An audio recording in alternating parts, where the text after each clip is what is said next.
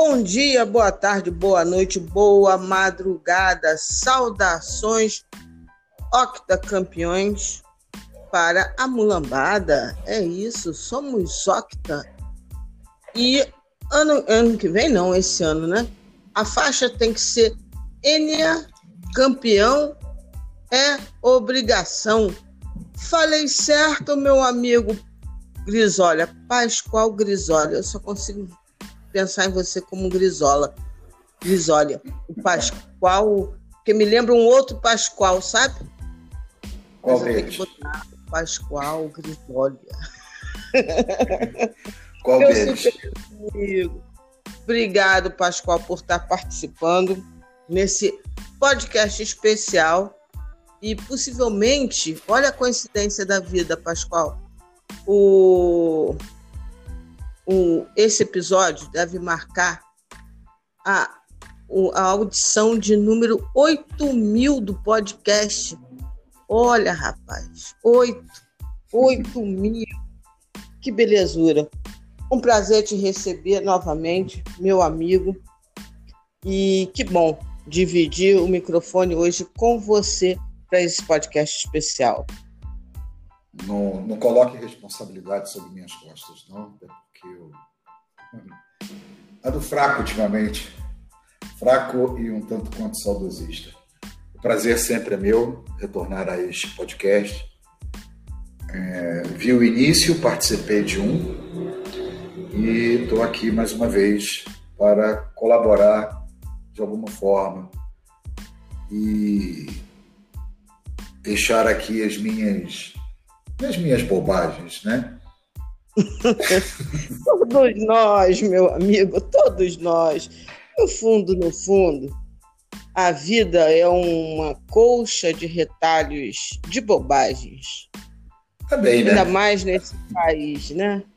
Se a gente for falar a Vera, fica difícil levantar os olhos. Então vamos falar juntos as nossas bobagens rubro-negras, né? Nesse super especial aqui. Eu fico contente de repente ter a audição 8 mil, hein? Que coisa, que coisa bacana, hein? Porra, né? Cara, e, e pensar que quando eu comecei, você foi um dos primeiros convidados aqui do Parangolé, mas nem pensava em tudo que aconteceu em tão pouco tempo, menos de um ano. E, nossa, eu fico muito feliz. É um- uma brincadeira que, que acabou agradando a bastante pessoas e pessoas que eu admiro. Não foram só pessoas, pessoas que eu admiro gostam do podcast do Parangolé. Isso para mim é muito bacana. O Perfeito. podcast está com um respeito muito legal. Então, vamos lá. Mais responsa, né? Só responsa até agora. Alô? Oi, tu está me ouvindo? Tô, agora eu tô ouvindo um pouco melhor. Porque tava pipocando. Estranho. Bom, Agora tá tudo tranquilo. legal. Amigo, é o seguinte. Vou colocar dois blocos para a gente poder desenvolver o tema. O primeiro eu estou chamando de A Jornada da Montanha. E o que acontece, meu amigo? É, o Flamengo, como o futebol brasileiro como um todo, futebol internacional, eu diria, é, teve uma jornada um tanto quanto complexa né, nessa última temporada.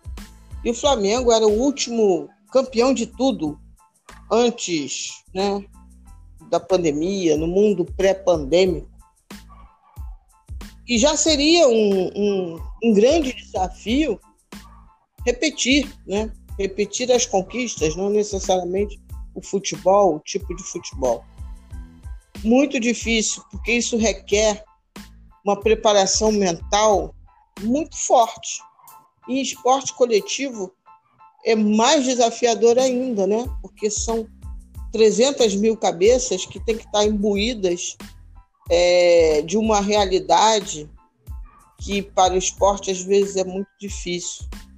Permanecer no topo é mais desafiador do que chegar. Porque quando você chega lá no topo, você tem que descer tudo de novo. para encontrar motivação para subir tudo de novo. Então, e são muitas cabeças para terem o mesmo pensamento. Então, é complexo, é desafiador e no meio disso tudo ainda tivemos a pandemia. E tivemos uma gestão de pandemia do Flamengo, a meu ver, muito equivocada. Aí eu vou me ater apenas à questão, que né, o tempo urge, apenas a, a, a questão da gestão do DF, do campo, desse tipo de coisa. É, o time, depois de Jorge Jesus, ganhou folga, escolheu uma data precipitada, a meu ver, para a volta do Carioca, não só pela questão pandêmica, mas por uma questão estratégica básica. O Flamengo voltou numa data X, sendo que o campeonato brasileiro só iria retornar em agosto, né? e nós voltamos em junho. Então, criou um hiato aí perigoso, quando todos os times já estavam com a sua mais ou menos fechada, já emendaram com o brasileiro, diferentemente do que fez o Flamengo. O Flamengo teve um alto, baixo, um, um quadro móvel de preparação física que, a meu ver, prejudicou muito. Escolheu um técnico é, que tem o seu é, estilo, sua metodologia, uma metodologia que não cabia, por exemplo, num, num semestre daquele, num período daquele que, o treinador teve, o Menec Torren, sem, sem treinos, bem dizer, o cara não tinha tempo para treinar o time. E é uma metodologia que pressupõe uma mudança de alguns paradigmas táticos que necessitaria de mais tempo. Aí eu não vou, diferentemente de alguns, e pode ser inclusive que você se inclua nesse, ficar dizendo que o treinador anterior era um lixo, deixava de ser um lixo, porque eu acho que não dá nem para bater um martelo exatamente sobre isso. Vencedor de futebol, ele é. Até por quem ele trabalhava e era uma pessoa que escutava muito ele. Agora, entre conhecer futebol e ter a metodologia eficaz de transmitir o conhecimento de futebol é uma coisa diferente. Né? O próprio Rafinha disse: não, ele é um cara que conhece futebol, que treinava, mas aquele contexto era muito desafiador. E veio o técnico Rogério Ceni, que teve tempo, teve bem mais tempo que o técnico anterior, até porque foi eliminado de algumas competi das competições de mata-mata e aí é, foi imprimindo algumas coisas, acertando, errando, enfim, esse tipo de, de coisa que é normal dentro de um processo de desenvolvimento de trabalho. E eu tenho para mim uma questão chave. Dia 20, na 28 rodada, o jogador Jorge André Arrascaeta ele deu uma entrevista que para mim sinalizou e ontem o, Rodrigo, o próprio Rogério Senna, ontem não, anteontem, deu algumas declarações que falam sobre isso. É, o, o De Arrascaeta, depois de uma derrota, falou que o time não estava merecendo e cobrando uma postura, né? E obviamente se colocando, não, esse time não merece ser campeão não está jogando como campeão, não está tendo a fibra, vamos assim dizer, de campeão. E dez rodadas depois, o Flamengo se sagra octacampeão brasileiro, né? na verdade, bicampeão brasileiro, ganhando o seu é, octacampeonato, vamos assim dizer. Enfim, isso é um pouco da minha visão, que a gente vai aprofundar essas questões é, sobre a jornada. Né? Subir a montanha novamente era um desafio e eu acho que os jogadores só se deram conta disso, para além das questões do técnico, no finalzinho, quando não tinha mais nada a fazer, eles resolveram novamente subir a montanha. Qual a sua visão sobre essa jornada de maneira geral, esse primeiro, essa primeira visão para a gente ir esmiuçando depois? Bom, vamos lá. Eu fiz algumas anotações aqui, justamente para não perder o, o fio da meada. Nós já temos uma certa idade, então se não escrevermos, é, o negócio fica, fica meio complicado.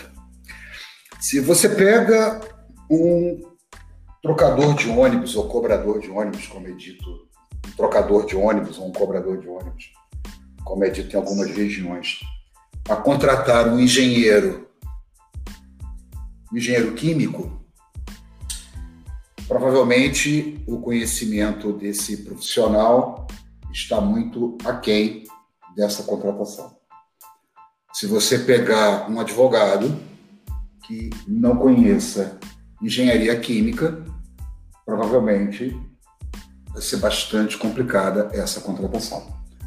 Se você pegar um juiz de direito, pegar alguma coisa que não esteja ligada à profissão de engenharia química, não tem a expertise e a vivência, provavelmente será muito complicada essa contratação. E por que, que eu estou falando isso?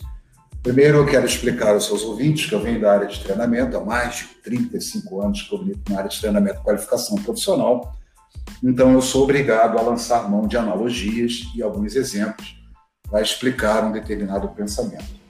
Quando você pega um vice-presidente de futebol que não conhece absolutamente nada do jogo, nada, zero, zero, conhece nada, nada, nada. Você perguntar para ele quais, quais são as funções de um volante ou de um médio-campista, ele não sabe. Ele não sabe. Ele é gestor de vestiário. Ele é bedel. Ele não é professor. Bedel é uma coisa. Professor é completamente diferente. Então ele é aquele cara que ele fica do lado de fora da sala anotando, carimbando as cadernetinhas dos alunos quando eles vão entrar. Não sei se estou me fazendo entender. E daí você pega uma outra pessoa em que também não entende nada do jogo e sai daqui, vai fazer uma tour na Europa para fazer a contratação do cargo mais importante do Clube de Regatas do Flamengo, porque o cargo mais importante do Clube de Regatas do Flamengo não é do presidente, é do treinador do futebol profissional, porque é responsável por 90% ou mais, um pouco menos talvez, das receitas que esse clube recebe. Então, se você pega duas pessoas que são absolutamente despreparadas, que sentam para conversar com um treinador que é um treinador formado, com experiência na Europa, com experiência na literatura, leu bastante livro dos grandes escritores sobre futebol, e não fazem uma pergunta muito simples para mim, para você, para qualquer outra pessoa.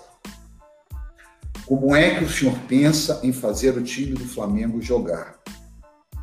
Qual é o seu estilo de jogo adaptado ou adaptável ao time profissional do Flamengo? A cultura do Flamengo é essa. Tá aqui o jogo 1, tá aqui o jogo 2, tá aqui o jogo 3. Em 83 a gente venceu assim, em 80 a gente venceu assim, em 2002 a gente venceu assim, em 92 a gente venceu assado. O que, que o senhor tem a dizer em relação a isso? Qual é a cultura que o senhor entende do Clube de Regatas do Flamengo?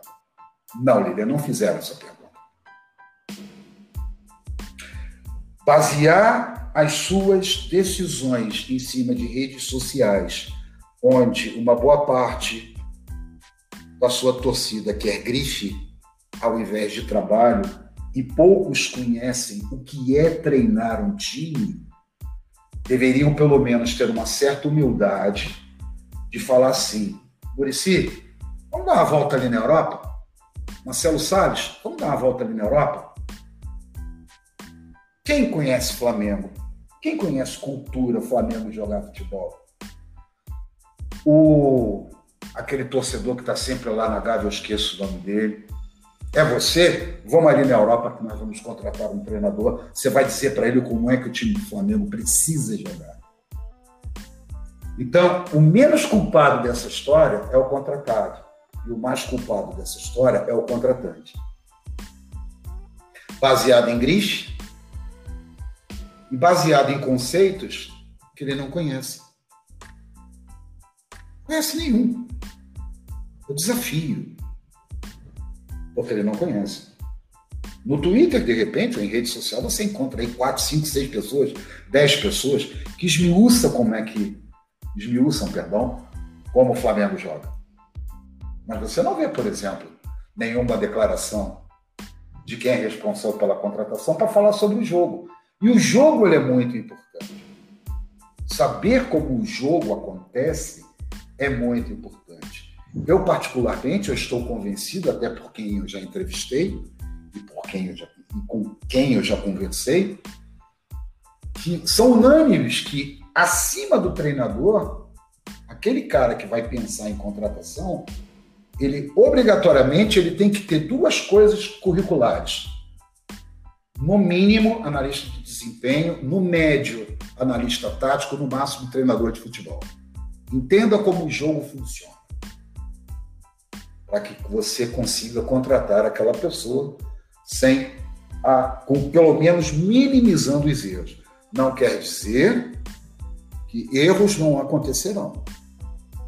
Estou dizendo isso mas você minimiza que é um entendedor conversando com outro entendedor. Não oba-oba conversando com quem entende do futebol. Então, é, é, é, essa, essa, essa é a primeira necessidade. Não vejo, não vejo o Domenech, por exemplo, é, é, é, como um péssimo treinador, como vários apregoavam à época. Não vejo dessa forma. Não, tá muito. Até, até porque quem mim, fala isso. Mim, isso... Até, até, quem fala isso, e eu, eu, não estou me referindo ao torcedor, Lilian, porque eu, me permita a, a interrupção. O torcedor ele tem o direito de falar o que ele quiser. Quem está falando aqui agora é o torcedor. Está falando aqui agora é o Pascoal Brizola, é torcedor. Uhum. Então eu tenho o direito de usar o parangolé rubro-negro para falar aquilo que eu quiser. Se as pessoas que estiverem ouvindo isso não concordam, porra, ótimo, ninguém tem que concordar. Mas você tem que parar para pensar que no futebol, para dar certo, é necessário, é necessário basicamente ter quatro pilares principais. O treinador tem que conhecer a cultura do clube, tem que conhecer a cultura da sua torcida, tem que ter grana para algumas contratações e tem que ter acima dele alguém que entenda de futebol. Quando o ex-treinador, ou um treinador que antecedeu ao, ao, ao, ao Domenech, saiu do Flamengo, não sabiam aonde estava a vassoura. Não sabiam uhum. aonde se guardava a chuteira dos jogadores, onde estava a vassoura, é, é, é, quem, quem, porque o, o, o, Jesus ele blindou e, fez, e por isso dá certo. O Jesus blindou, blindou e começou a dar certo no início. Não foi, não foi essa, essa, essa maravilha toda. E começou a dar certo, e aí falou, pô, ninguém toca nesse cara. Jesus saiu, o, o, o, treinador já não tinha mais o carrinho tático, já não tinha mais o tablet, anotava, fazia suas anotações num caderninho, numa folha de papel. Isso tudo influencia, querendo você ou não, como é que se joga. Então, não sabiam onde estava a vassoura. Descobriram que, ó, ó Deus, onde está a vassoura? Não, tá, fica ali, ó. Ele guardou ali naquele canto. Tiveram que reprogramar tudo, mais uma vez. E a gente verifica que é isso que dá certo. Então, a culpa não é do Domenech, que não é um treinador ruim. Ele realmente ele começou com derrotas, ele teve, teve derrotas que, que, que são difíceis da gente engolir, goleadas absurdas, né? Perder de 5 a 0, perder de 4, perder de 4, sabe? Mas ele também ele não teve tempo, não estou aqui fazendo uma defesa, não sou procurador dele, não tenho procuração para defendê-lo, mas eu tento ser justo. Ele não teve tempo, ele teve uma pandemia e detalhe, esse pontinho tem que colocar na conta dele também, né? Esse pontinho que a gente chegou lá na frente que foi aquele empate lá contra o Palmeiras. Não, pois é. Enfim, então, então, então isso é, é uma coisa, entendeu? Então, a, a metodologia, é, é, já que você começou falando do nome, eu tenho que correr exatamente com a questão do tempo. É, é, é, enfim, e aí veio o Rogério, e o Rogério, na minha humilde opinião, que não é nada humilde, isso é o maior clichê que existe, Rogério ele não tem estofo para ser treinador do Flamengo. Ponto.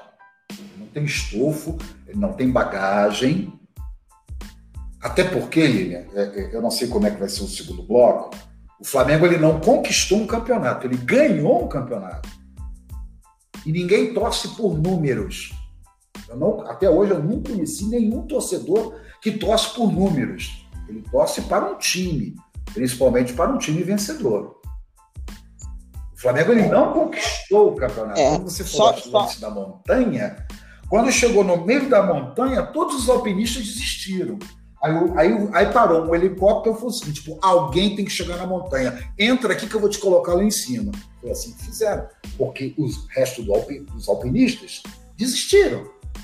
Um estava a 700 metros acima, caiu. O outro foi chegando, foi chegando, foi chegando no cone. É, é, não aguentou da última, a, a, última escalada, já que você falou da montanha. Eu usei até esse exemplo ontem, né? Entendeu? Então, simplesmente o Flamengo ganhou, não conquistou. Conquistou. Conquistar é uma coisa que exige samba, suor e ouriço. Mais suor do que samba e mais ouriço do que samba. Samba vem por último. Então, é, é, é, ganhou. Porque se hoje nós estamos comemorando um octa, é um octa por centímetros. Isso me envergonha, Lilian. Isso me envergonha. Eu, eu, eu, eu não forjei o meu jeito Flamengo de ser, que não é melhor do que o de ninguém, vendo um time reunido esperando o adversário falhar para comemorar um título. Ah, mas Pascoal, pontos corridos é isso? Não, eu estou me referindo ao último jogo. O último jogo, porque se faz, já que você chegou, Faça a sua parte, ganhe, conquiste. Não dependa de outra pessoa. Você imagina, Lilian, por exemplo, o Zayn Bolt esperar que todo mundo quebrasse uma perna para ele poder ganhar uma corrida ou tivesse uma distensão na hora da largada dos 100 metros rasos? Ele foi lá, sofreu, conquistou cada vitória, cada recorde dele foi conquistado. Ao lado dele tinham excepcionais corredores que não desistiram até o, até o momento final.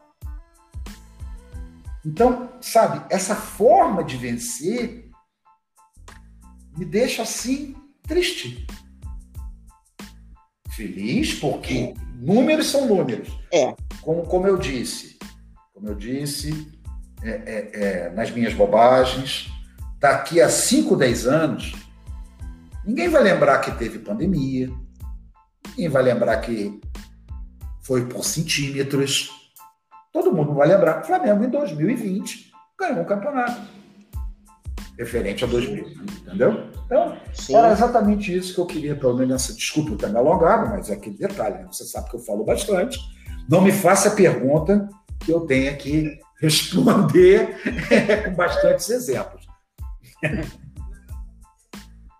Não, perfeito, perfeito. É isso daí. Ah, é um, um episódio para a gente refletir já se passaram 48 horas, estamos felizes. Deixa, né? Entendi perfeitamente o que você falou. Ah, me, per, me permita, dá... desculpa, Lili, me permite só complementar, porque faltou um detalhe.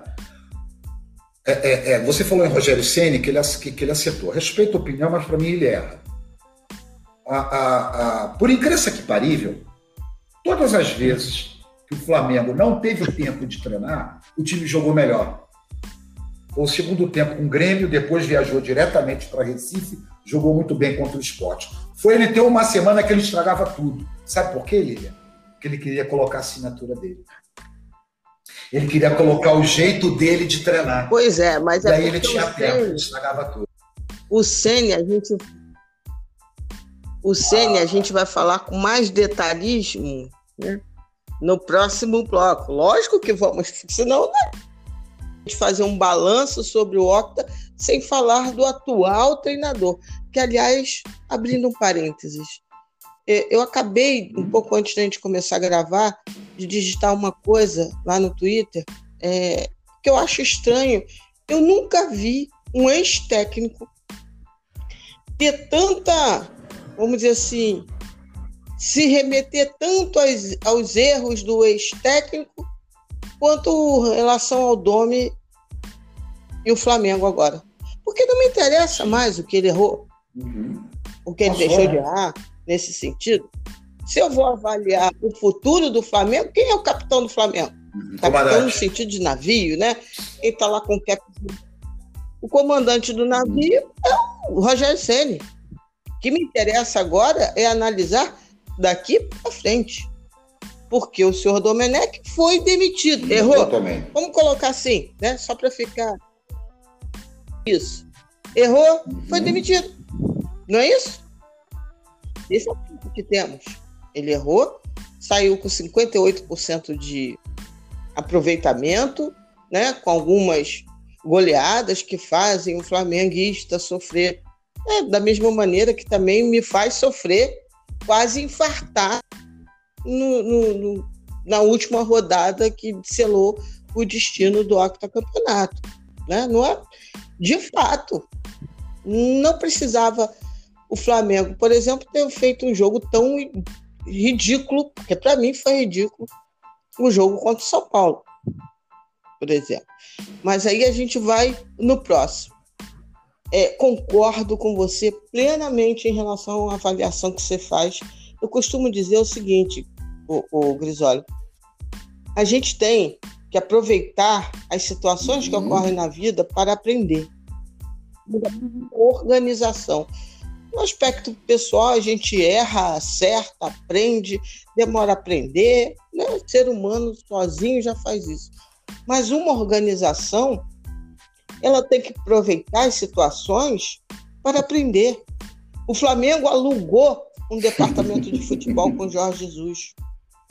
Ele procurou na, na, na, na, firma de locação de departamento de futebol, pô, apertou lá, ah, beleza, a gente tem. Aí Jesus falou: não, eu tenho um departamento de futebol sensacional. Tem desde uhum. de mental coach até um analista de desempenho, drone. Quando... Aí, porra, beleza, a gente vai poder brincar. Software.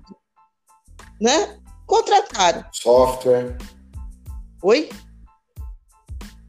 Isso, tem tudo, porra toda. Ah, beleza, ótimo, custa caro, pô, mas eu preciso ganhar logo esse troço todo. Beleza, vamos para lá. Ele montou o departamento de futebol. Só que aí resolveu rescindir o contrato de locação. Ficou o quê? Isso que você falou, basicamente o nada. E eu tô já há um tempo batalhando, batalhando no sentido de sempre quando eu posso fazer né, o podcast ou live ou alguma coisa assim, falo para mim que uma das coisas que é necessário é o Flamengo montar a porra de um DF, que não tem. Eles contrataram um treinador, mas o DF continua um amador. Nós não temos um diretor técnico, que é isso que você descreveu.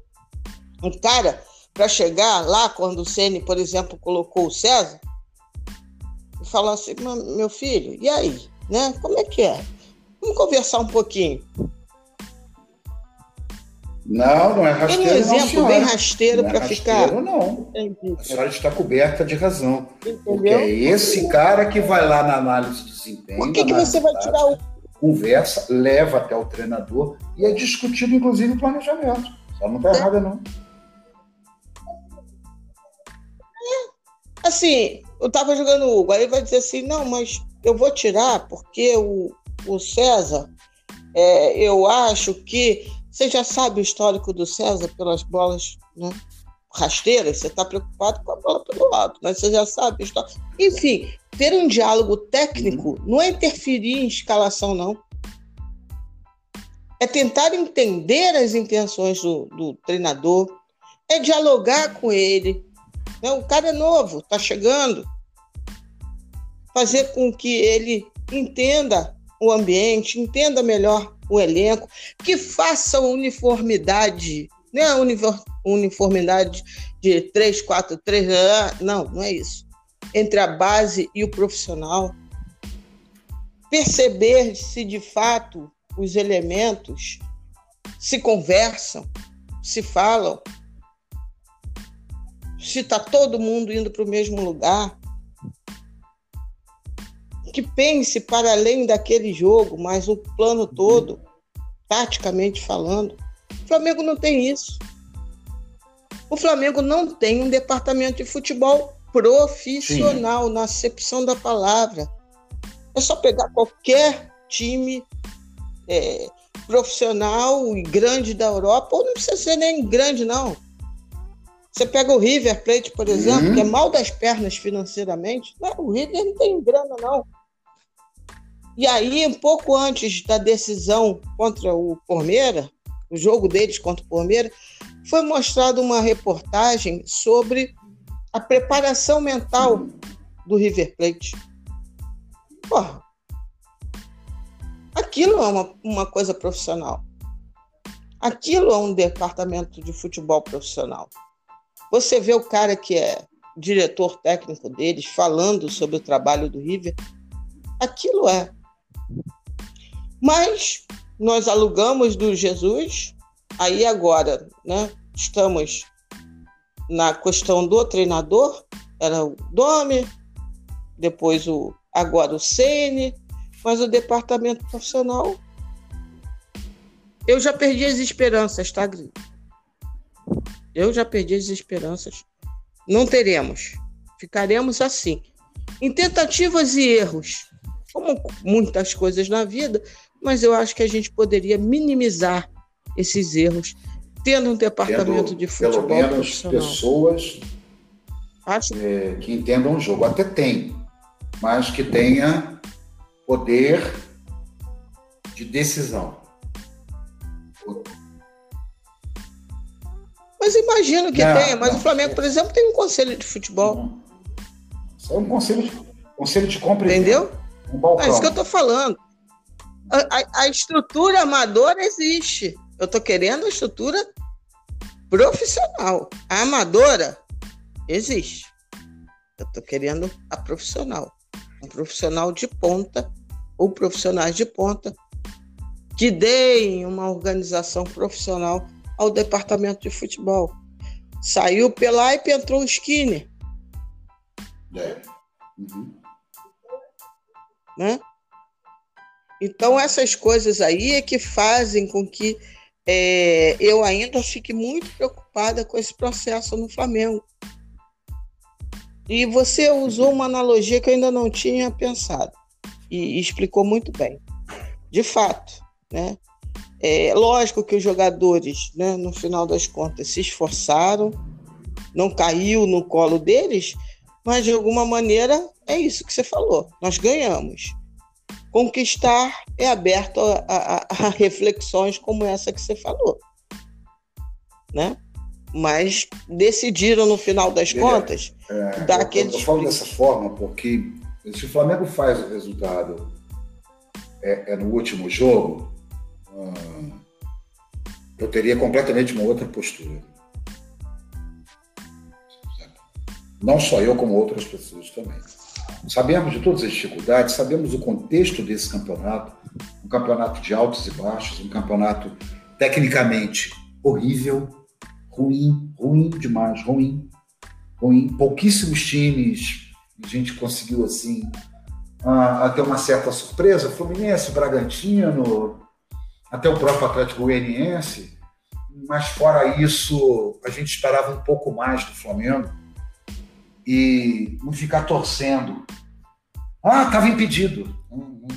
pelo amor de Deus.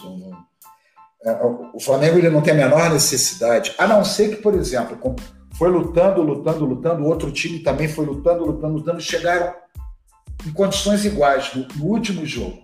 O Flamengo foi lá, fez a parte dele, o outro time Aí é diferente, é bem diferente. Bem diferente a situação. Mas não foi. O Flamengo teve oito chances, vou repetir, oito chances de ter a liderança nesse campeonato, oito chances De oito chances, aproveitou uma. Sete. Jogou fora. Sete, ele Verdade. jogou fora. Verdade. Sete, ele jogou fora. São estatísticas. E nem todas, e nem todas não, essas claro sete foram com o técnico Domenech né? tá. Por isso que eu por isso que eu estou falando, a reflexão não pertence mais ao ex-treinador. É, isso eu acho meio estranho. Ah, porque o técnico. Hum. Porra, mas é o ex. Eu já fui demitido. Eu quero saber é agora. Que é o que. É, vamos, daqui a alguns vamos falar sobre o mentiroso. Isso. Não, você quer que eu minta? Eu vou começar a mentir agora. Vou começar a passar pano e dizer tudo é uma maravilha, mas não é verdade. Eu não... O que eu não quero é isso. Por isso que eu estou com 8 mil audições do podcast do Parangolé. Exatamente. Porque não tem essa historinha, não. É, hum. um, outro, um outro ponto que eu anotei aqui, acho que é muito importante, é a questão da ausência do público, que muito se pega nessa história. E, obviamente, eu concordo que é um elemento. Não, não sou maluca, não sou obtusa. É um elemento. Um elemento que permeou todos os clubes.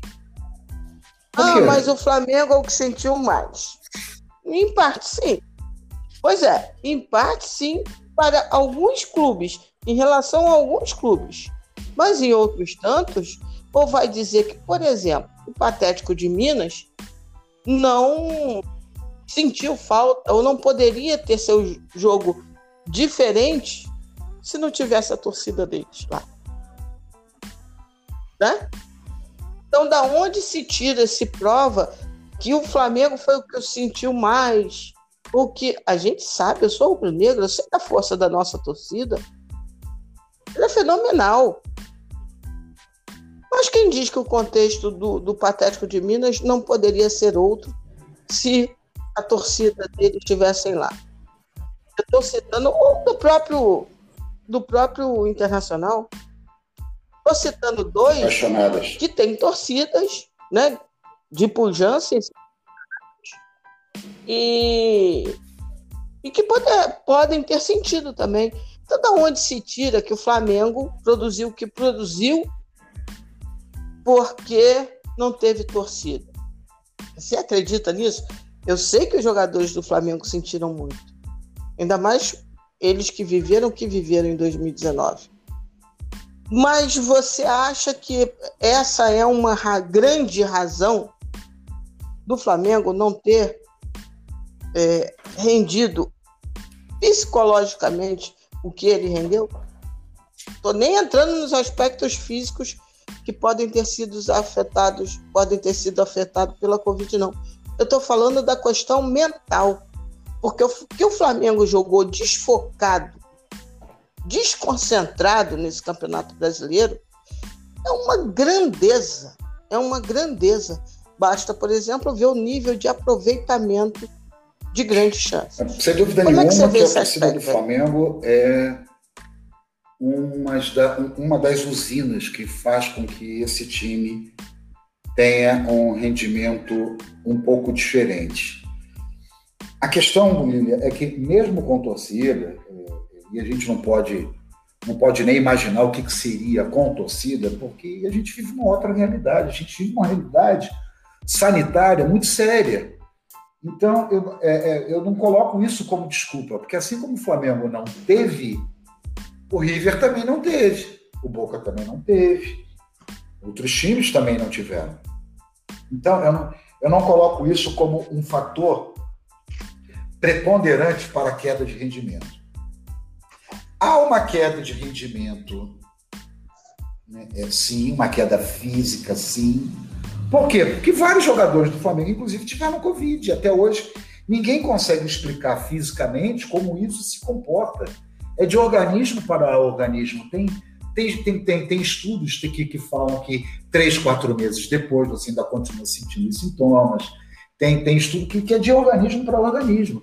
E, e, fisicamente você vê que os times estão absolutamente, apodrecidos.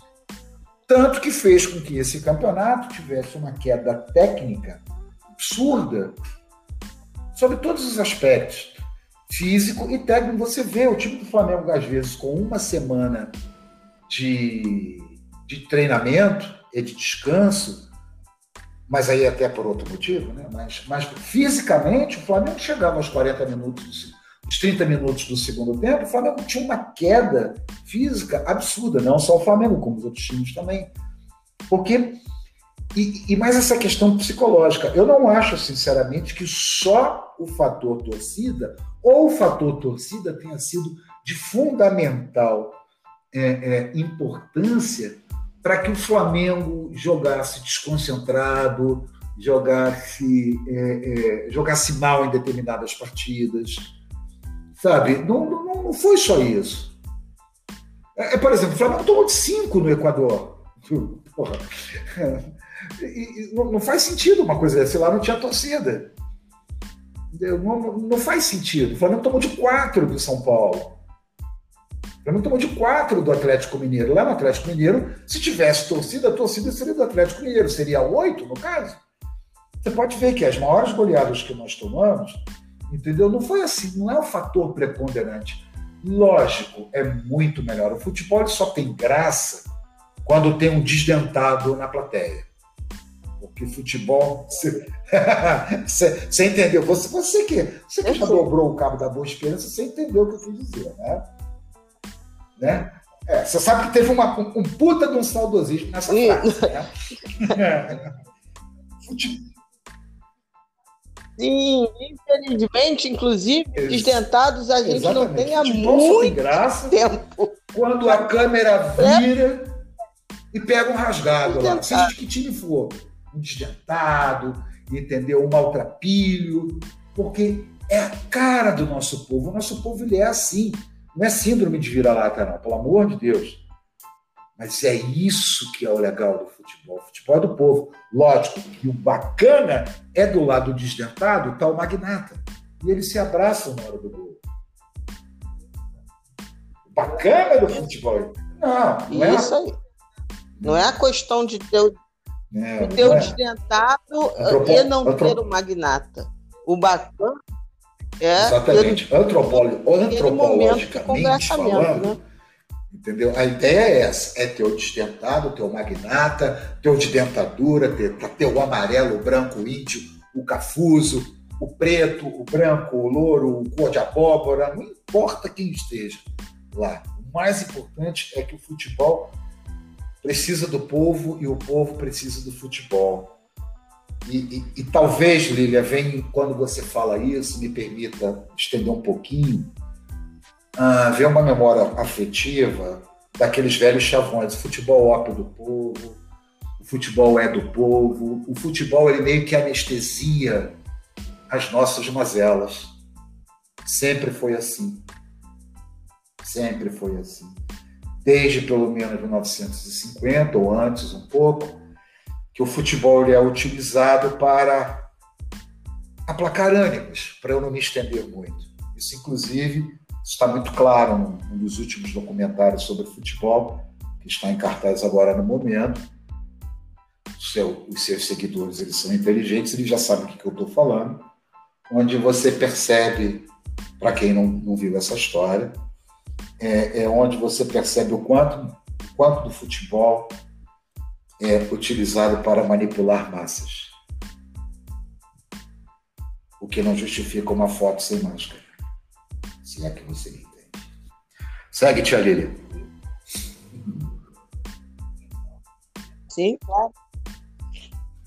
Então, né, eu, eu também acho, voltando, sem ser do aspecto brilhantemente escorrido por você, é, eu acho que só ter, só não, talvez essa não seja a palavra, mas não ter a nação, é, para mim não responde não ter em muitos e muitos jogos o nível de foco e de concentração necessários para disputar, para disputar, pelear, como se diz. Eu acho que não, não, não justifica, e a parte da Covid você falou perfeitamente. Nós não ainda sabemos o que isso reflete em cada corpo, de que maneira reflete isso. Né?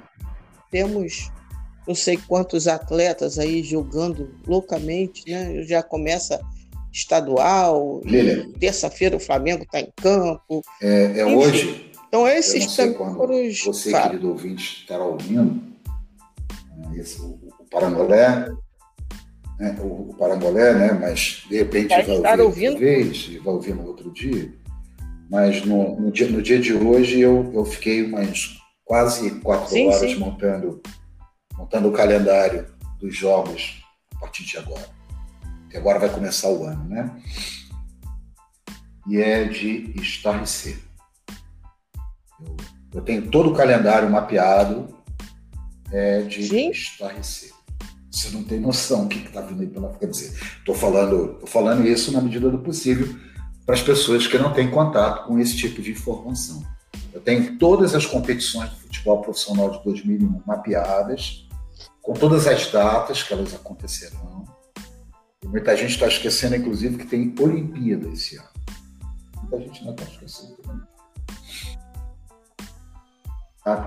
Sim, tem Olimpíadas, tem Copa América, os jogadores ficaram cedidos às seleções 73 dias, é, vai ter jogo encavalado, tudo, tudo. O, o, o é, o calendário desafiador de 2020 é, é o mesmo ou pior. Até porque nesse ano Flamengo, de 2021. Ele vai ter que escolher, e isso vai mexer muito com a Flá Mimizenta, porque a Flá Mimizenta ela, ela se preocupa muito com que torcedores do outro time acham do Flamengo. Ela se preocupa demais com o cara, entendeu? Que torce para o time lá de São Paulo, o cara mora no Rio, Janeiro. Mas ele se preocupa com o cara que mora lá em São Paulo. Tem essa enorme preocupação. Isso aí faz parte da Flamengo isenta. E, e, na minha humilde opinião, o Flamengo vai ter que abdicar do Campeonato Brasileiro. Ponto. Vai ter que abdicar. Tem coisas assim absurdas, Lilian. Tem coisas absurdas, tipo assim, um dia tá jogando uma semifinal de Copa do Brasil, no outro, na, na do, três dias depois, sete dias depois, está jogando uma semifinal de uma Libertadores da América. E Lília, me perdoe, o River jamais, em tempo algum, é um clube menor do que o Flamengo. Muito pelo contrário. Quando a gente chega lá na Europa e pergunta qual o time da América do Sul que vocês conhecem? Eles vão falar Boca Juniors e vão falar River Plate. Eles não falam Flamengo porque Flamengo eles não conhecem. Então, se a gente quer realmente uma hegemonia, tem que começar, porque hegemonia nacional nós já temos. Não há necessidade nenhuma de eu ficar me preocupando com o time lá do estádio da W Torre, da Fla, que a Flamimizenta sempre se preocupa. Isso é problema deles lá. Eu quero pegar a hegemonia da América do Sul. É essa hegemonia que eu preciso, para depois conquistar uma hegemonia mundial. Quando, tô, quando, quando o, o, o, o flamenguista, e aí o flamenguista cheio de aspas, a palavra cheia de aspas, ele reclama quando o cara dá uma declaração dizendo que o São Paulo é maior do que o Flamengo, e eu calo a minha boca e baixo a cabeça e saio de perto, esse cara está totalmente coberto de razão. Querendo ou não querendo, Lilian, o São Paulo tem três Libertadores e três Mundiais. Agora, clube é diferente. Tá, então vou o assumir aqui o do Flamengo do talvez seja dez vezes maior do que o do São Paulo. Não estou colocando estádio. Por quê? Porque nós temos 45 milhões de pessoas que, se você estala o dedo, ela comparece imediatamente. Agora, futebol, ainda o São Paulo está muito à frente do Flamengo.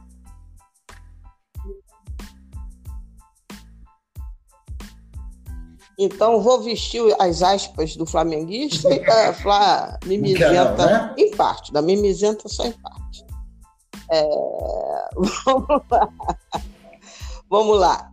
É, vamos começar do fim. Essa parte aí que você falou do São Paulo. Ah, foi. Isso aí foi uma discussão a partir do seu xará, lá de São Paulo. É, Pascoal, Pascoal. Eu, eu esqueci o nome, do, sobrenome dele. Bom, um comentário. Em função da. O nome dele é Pascoal, só esqueci o sobrenome. É, o Gabriel Barbosa deu uma entrevista dizendo que o Flamengo é o Real Madrid do Brasil e os jogadores todos adorariam jogar no Flamengo. Eu acho que isso não tem nada a ver com dizer minha interpretação. Aí vamos chamar o VAR. É, a minha interpretação, isso não tem nada a ver com ele dizer que o Flamengo é o, o maior clube da história do Brasil. No momento hoje, momento atual, 2021, né, aquele diário de bordo da Live da Enterprise, Enterprise, Enterprise para de... mulher, ou, ou para mulher Enterprise.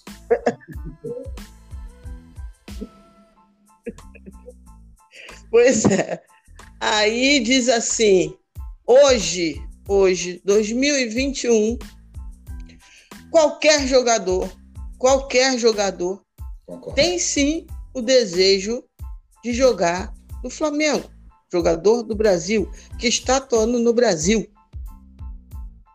O São Paulo, que sim, tem uma sala de troféus riquíssima, né? Sendo que se somarmos todos os troféus do Brasil e internacionais, o Flamengo tem mais do que o São Paulo. Né, Mas aí a gente vai botar pesos nesses troféus, né? E, e, e em momentos, né, que ganhar mundial era uma coisa, ganhar uhum. mundial agora é outra parada. Não estou falando agora, agora não, né?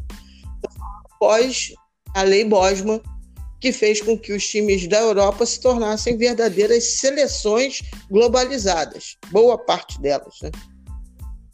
Só para dar um exemplo, o Benfica esses Rodou dias. Não. Benfica, porque é um time internacional que todo rubro-negro acompanha. Não tenho complexo de corno, Lília. Não, sim. Não. É, ué. Eu vi Carlinhos ser treinador do Flamengo. Não, também não tem, não.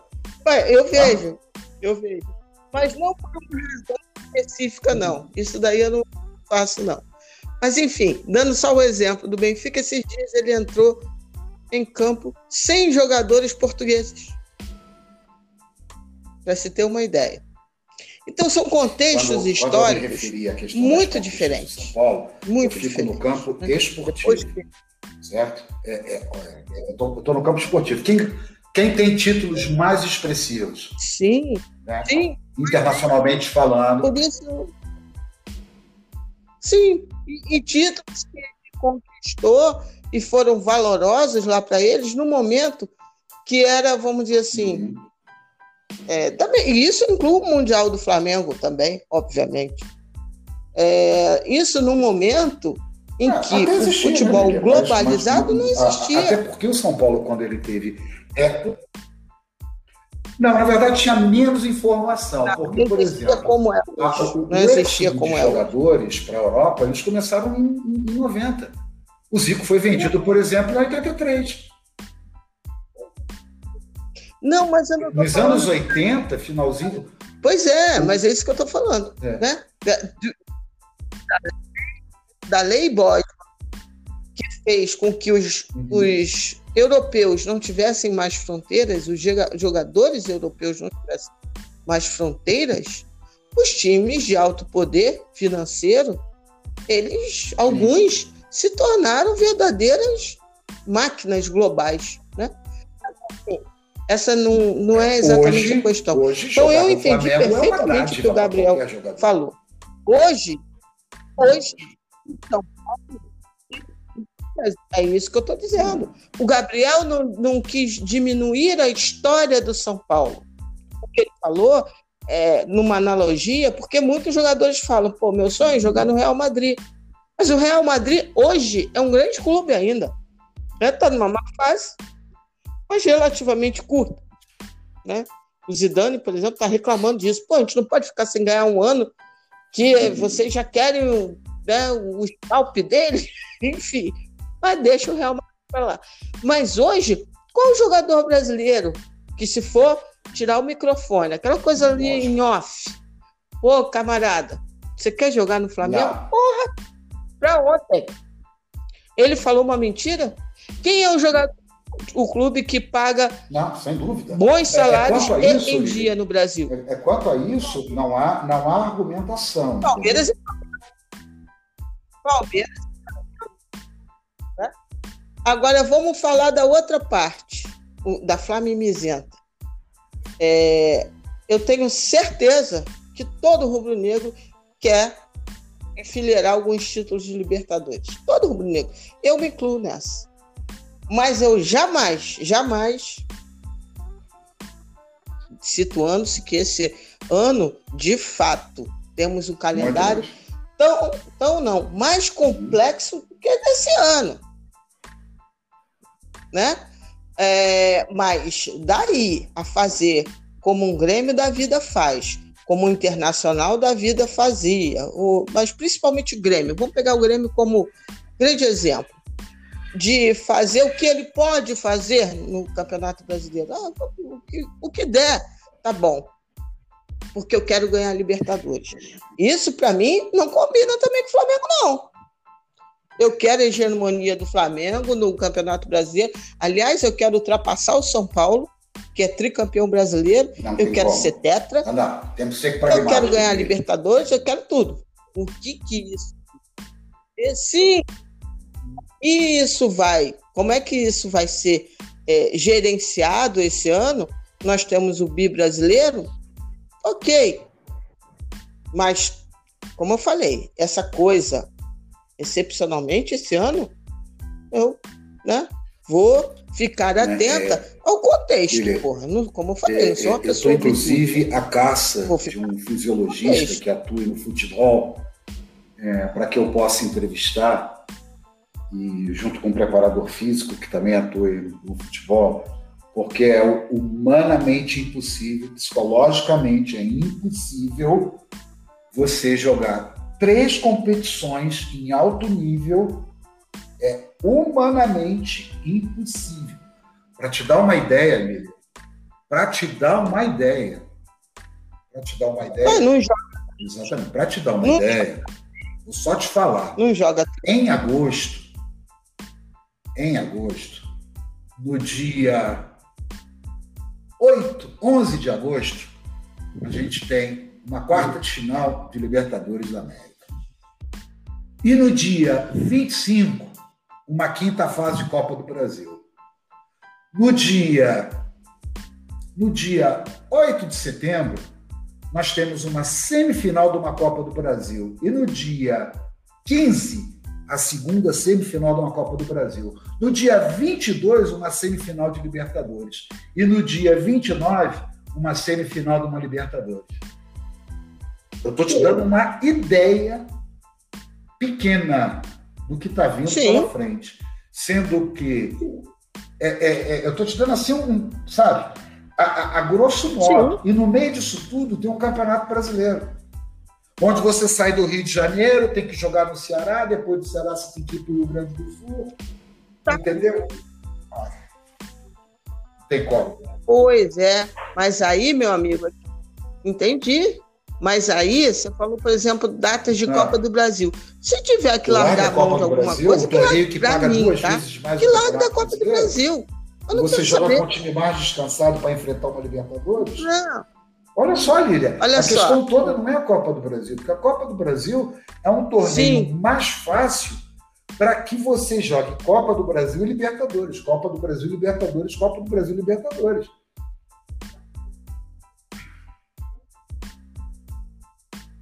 Tá, então deixa eu completar. Então, se tiver que em algum momento abrir, para mim, a Copa do Brasil, que boa parte da premiação o Flamengo distribui entre os jogadores, como foi nesse Campeonato Brasileiro, né? que de 33 milhões de premiação, o Flamengo está, entre aspas, abrindo mão de 30, porque é assim a filosofia dessa gestão, né?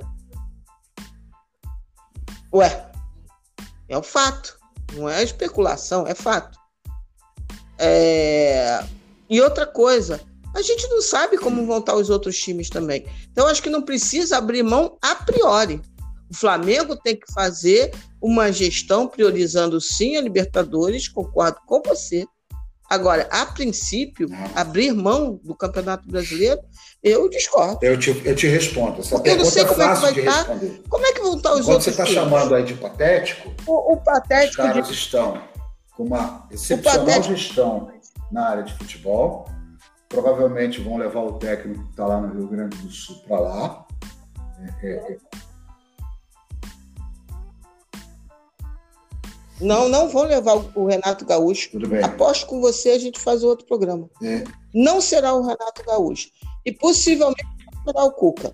O Bom, Renato ele, Gaúcho ele... não vai querer esse desafio para a vida dele. Ele vai com o Grêmio. Porque lá ele não vai poder usar então, mas, as desculpas que ele usa pergunta, muito confortavelmente é, é... no Grêmio. Então, ele não vai eles vão no treinador estrangeiro, possivelmente. É, Quero, é, inclusive, bem, estar errado em quem pergunta, eles vão. Hoje, nós temos basicamente três times que estão com, com um elenco mais equilibrado, no sentido de melhores. Você tem o Atlético Mineiro, e você tem o Palmeiras e você tem o Flamengo. É, é por falta de recursos financeiros, uh, os outros times não terão como se reforçar. Então a gente vai ter um campeonato brasileiro. Respondendo a sua pergunta, eu não sei como é que vão estar os outros times, já estou te respondendo. Você vai ter esse desequilíbrio, esse desequilíbrio técnico é, vai continuar com três, quatro equipes no máximo é, é, nesse ano ainda. Não se tem recursos, não se tem é, é, grana para fazer investimento e nem tem mercado para isso. Então, está uh, respondido. Você, basicamente, você só vai ter mais, talvez junto com o Flamengo, que, que vai manter, obviamente, a não ser que venda alguém de, de peso, algum jogador assim de peso, né, vai continuar com o mesmo elenco até o final de 2021. Então, sofrer esse desgaste Sim. por conta deste calendário completamente eu acho que o... insano, porque, veja bem, Lilian, veja bem, eu te falei de uma semifinal de uma Copa do Brasil e Jogos da Libertadores. Só que no meio disso tudo tem eliminatória de Copa do Mundo. Se, se você juntar eliminatória, Copa do Brasil, Sim. Libertadores e Campeonato Brasileiro, Sim. daí você vai ver que basicamente, e quando se tem eliminatória de Copa do Mundo, que é uma data FIFA, significa Arrascaeta, significa Isla, significa uma série de jogadores. Então, eles, eles vão ter que Sim. jogar dia 2 e dia 7 de setembro pelas Sim. suas seleções. Dia 8 de setembro tem uma semifinal da Copa do Brasil. E, que, e sete dias depois tem uma semifinal de uma Libertadores. E aí, se realmente tiver que dar, dar prioridade a um campeonato brasileiro, Sim. onde vai ser um caminhão de japonês, sem condições de contratação, de montar um grande esquadrão, eu, sinceramente, eu não consigo ver uma resposta para isso. Por isso que eu falei para você de abrir mão de, de, né, de abrir mão de um campeonato Sim. desse que não. Não abre. Não abre. Não abre o campeonato. É isso que eu estou dizendo, Pascoal. Eu tenho que ver o que é real. Porque o Palmeiras vai ter jogadores convocados. O outro de Minas, o Mineiro, como dizem os argentinos, também terá choques de seleções estrangeiras. Brasileira, não é, consigo ver nenhum isso, né? é, sendo convocado. Temos que aguardar para né? saber o que vai acontecer. Mas, né? Porque Eliminatória de Copa do Mundo, o cara não é convocado para jogar no mesmo dia, né? É, Ele é sai pelo menos três dias antes.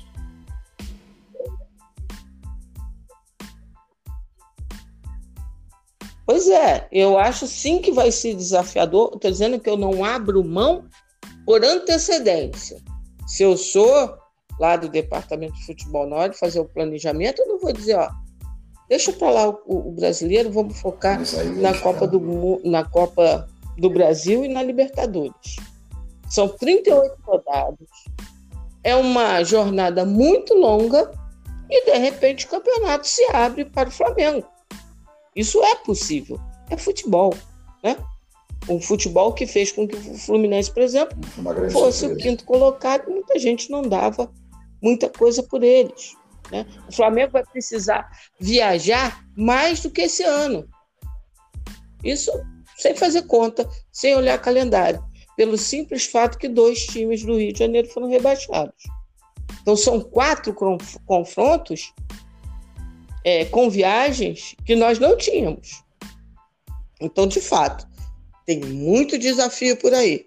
Muito desafio. Eu só não digo aqui, a priori, eu não diria isso para o meu técnico. Ó, vamos, não, vamos fazer um planejamento adequado e gerenciando o calendário de acordo com aquilo que, né, Carioca. O Carioca não deveria ser levado a sério pelo Flamengo, né? Mas mesmo não sendo levado a sério pelo Flamengo, a sério que eu digo assim, é estritamente utilizado para fins de é, treinamento, aprimoramento, que for, né? Mas, mesmo assim, é bem capaz do Flamengo ser campeão carioca. Tal a disparidade. A distância não é tão grande assim em relação ao Fluminense, que já definiu o técnico, né? É o Roger Machado. Mas tem muito time brasileiro aí que eu não sei qual vai ser o caldo que o, o Mineiro vai, vai aprontar, né? É, é um time com alta gestão, que está contratando muito, mas está contratando muito a partir de um financiamento externo. Não, isso não, não advém das receitas do clube. Tem que ver o pagamento desses caras, né? Porque esse ano. Hum. É, mas esse ano eles já atrasaram algumas vezes. Então, tudo é. Tem que ver qual pois é a é, real. É exatamente campo, essa preocupação. No papel. É Muita Quando você aceita. junta Campeonato Carioca, Supercopa, Libertadores da América, Copa do Brasil, Campeonato Brasileiro, se o Flamengo chegar em todas as finais, são 79 jogos. Se algum jogador do Flamengo participar de todos esses jogos e mais os jogos da seleção, só de eliminatória, pula para 99 jogos. Bom, não, estou exatamente colocando porque quando pula para 99 isso, né, jogos. Isso daí não vai acontecer. Não estou nem levando em consideração a Copa América. Não vai acontecer. Ainda bem que quando tiver numa Copa América, por exemplo, se o Gerson tiver convocado, ele não vai jogar essas partidas. Não vai jogar, por exemplo, do dia 11 de junho a dia 11 de julho, o Campeonato Brasileiro. Mas aí, quando ele voltar no dia 11, né, sim, faz. Sim. Sim. E a gente vai ter que ver como estará o Campeonato Brasileiro. É isso que eu estou dizendo só. Né? Porque o Flamengo tem desafios, todos esses que você citou também estão na Libertadores, também estão na Copa do Brasil. E pode ser, inclusive, que algum alguns deles pensam, não, vamos deixar a Copa do Brasil para lá. Vamos, vamos focar na Libertadores. Pode ser que todos eles pensem assim, vamos focar só na Libertadores. Pode ser que um dia, não, vamos focar na Libertadores e na Copa do Brasil. Então, tem muita, tem muita, um cenário de é, muita estabilidade para a priori dizer, vamos abrir mão do Campeonato Brasileiro. Se eu tenho condições de decidir, essa é a minha logo, vamos montar um, um planejamento onde a gente vá, sabe, jogar, é, é, é, não, não ter nenhum interesse, quer dizer, não é dessa forma, grosso modo, falando, entendeu? É dar prioridade a essas duas competições. Uma, que eu quero a hegemonia da América do Sul, ela é importantíssima, né, sobre todos os aspectos, até, até, até financeiros, né? É, é, e quero, e aí eu preciso exatamente faturar alguma coisa, né? E um torneio mais que você descansa mais os jogadores é a Copa do Brasil. Porque, a bem da verdade, se eu pudesse jogar somente a Libertadores, seria somente a Libertadores. Que é o torneio mais Sim. importante que se joga aqui na América do Sul. Qual é o torneio mais importante da, da, na Europa? É a Champions ou é o Campeonato Inglês? Ah, tem olha? Tem olha? Olha, é, eu já li muito sobre cultura. Não, já, eu já li muito sobre a cultura. Assim, ninguém diz bye-bye para Premier. Isso possibilita não. um Shakhtar, possibilita um Shakhtar possibilita um Olympiacos, possibilita um Porto, possibilita um Lille, possibilita qualquer outro time de brigar de igual para igual com um time grandão. Se vai perder ou ganhar, são resultados do futebol. Não é um campeonato local, não é aquele jogo de Paruípa que tem na Itália.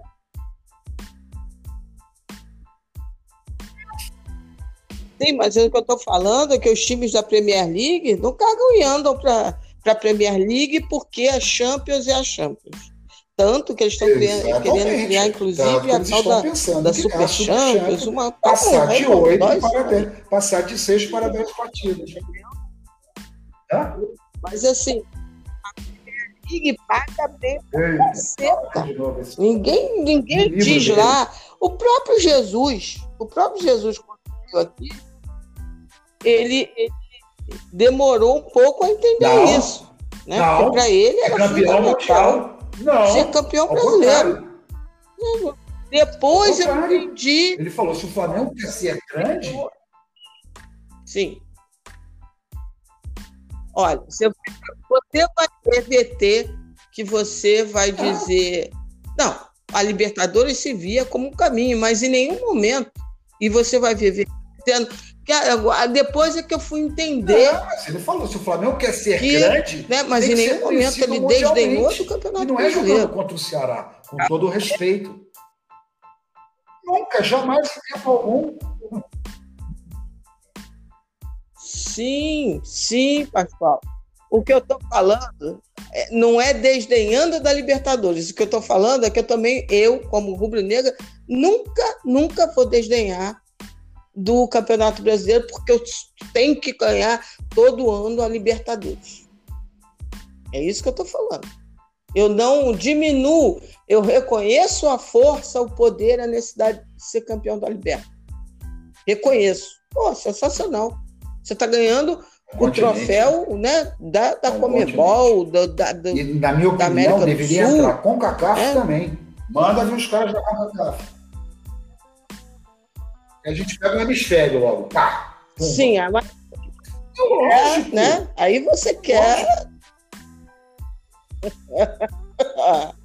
né?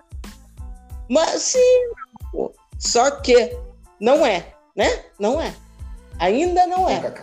E por que, que os caras da CONCACAF não. CONCACAF, é? Falei três vezes. É, não querem.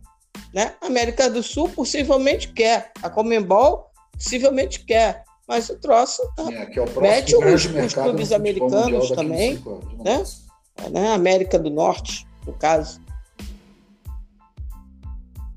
Não, mas só que dessa vez, é, só que dessa é, vez, também, também se você vê a média de público para ver a média de público, ah. nossa, Lili. não tem nem, nem comparação. A quantidade de praticantes, a quantidade de praticantes que você tem você tem lá, para te é dar uma ideia, é, é, o planejamento, o planejamento deles. Não, estou falando não, de feminino, não, estou falando da MLS. O futebol feminino lá é, inclusive. É, é, é uma coisa absurda. Então, amigo, hum. o que eu estou falando é assinando embaixo o que você está falando. O futebol feminino lá é de outro mundo. De outro mundo. O masculino está crescendo. Só que é, o que eu estou brincando, escuta isso, desde 1900 e garotinho. Não, esse ano, né, torneio de futebol americano, de futebol americano não, de futebol nos Estados Unidos vai bombar. Eles mudaram até o perfil de contratação.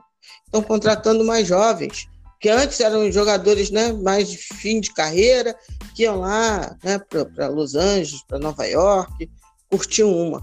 Não, eles estão contratando jovens, está crescendo e, e, é um grande mercado. É. Foi só uma brincadeira, porque desde o, Pelé. O, dono, o dono do Orlando City. Então, uma hora eles vão ter que acontecer. Né? Pergunta para ele se ele está arrependido. Hora. Certo, né? Em menos de cinco anos, o que ele investiu já voltou.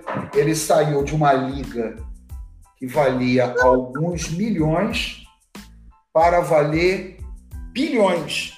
Para você ver o quanto o nosso futebol, o quanto o nosso futebol está entregue às baratas, principalmente futebol brasileiro, aqui, você não vê uma grande empresa patrocinando nenhum time, nenhum time Exatamente. Nenhum time é patrocinado por uma grande isso. empresa. A gente falou isso no podcast. Super, hiper, ultra multinacional ou um grande banco.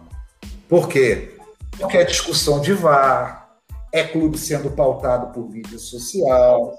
Ah, é, é, é isso sim, Lilian. É a falta de seriedade do futebol não é brasileiro. Isso, não. Ah, não. Não é só isso, não. Não é só isso, não. Eu não estou dizendo que não esteja no bolo, mas não é só isso, não. Não é VAR só, não é, não. Tem um contexto econômico do país também é. que pesa, né? É, o México usa VAR.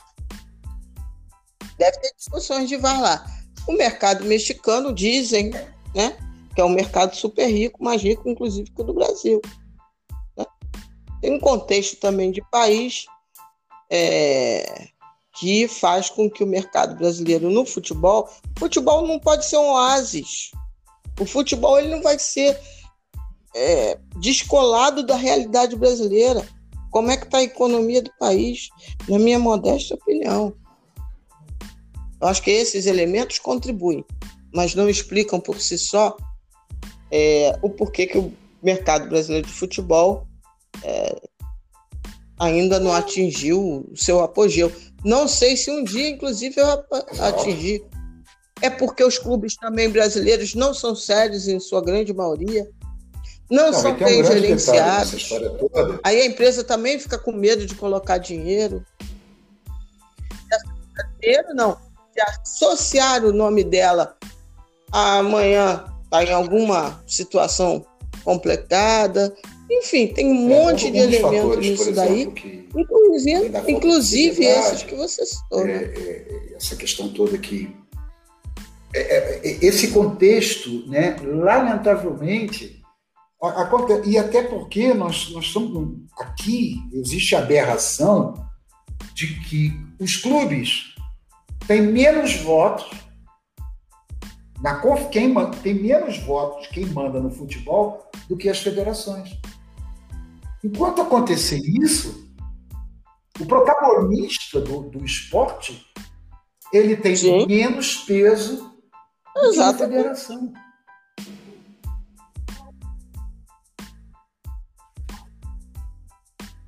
Sim. Temos um calendário ridículo. Aí muita gente fala assim: ah, o Flamengo não deveria não, enquanto tiver o Carioca, o Carioca, sim. Mas enquanto existe o Paulista, vai existir o Carioca. de alguém, o Carioca sempre vai existir. O Campeonato Estadual sempre vai existir. Tem que pagar os salários. Porque... Ah, perdão. Não, sim, sim. O que eu estou falando é outra coisa, Pascoal. É, Estou falando assim, é, em termos de calendário, por exemplo, nós vamos ter agora dois meses, dois meses e tal, né? Três meses para Carioca. E vamos ter possivelmente o mesmo prazo para o Paulista, né? Vamos ter para o Mineiro, a coisa toda assim. Né? Que eles sempre vão, assim, a TV dizem as boas e mais línguas que a TV não gosta do estadual do jeito que está, não quer o estadual do jeito que está, né? Eu até acredito. Só que, por exemplo, não vai dizer que o carioca então ele vai ter que ser disputado durante um ano, enquanto existir todos os estaduais, todos, O Paulista vai acabar quando? Diz aí para mim. Nunca, nunca vai acabar. quando que é a cota, o Paulista do jeito que ele é disputado hoje? Muito não vai acontecer o Cearense, não vai acontecer o Do Carioca também vai acontecer no mesmo período. Enfim. Se bem que a fórmula, essa fórmula de campeonato carioca que colocaram esse ano e para 2022, é. ela é muito mais atrativa do que os anos os anteriores. Né? Para quem, quem não sabe, para o seu ouvinte que não sabe, o campeonato carioca é o seguinte: são 11, 11 partidas. Ah, sim ah, ah, os primeiros quatro colocados vão direto, vão direto para uma semifinal, vão direto para uma semifinal de um campeonato estadual.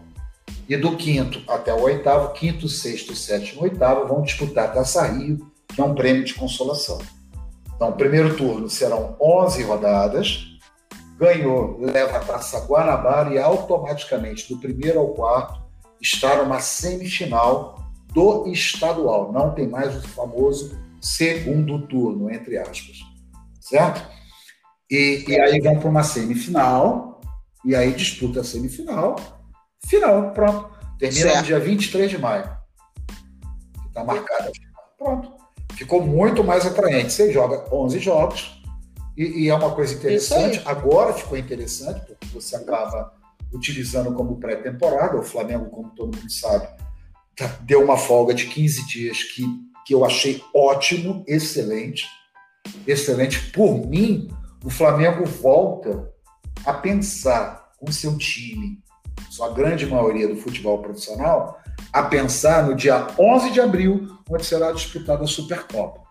Então volta lá para dia 15 de março, 15, 16 de março, começa a fazer exame médico, aquela coisa toda, começa a preparar o time, para dia 11 de abril disputar a Supercopa e, e, e nesse Inter está jogando ainda o estadual.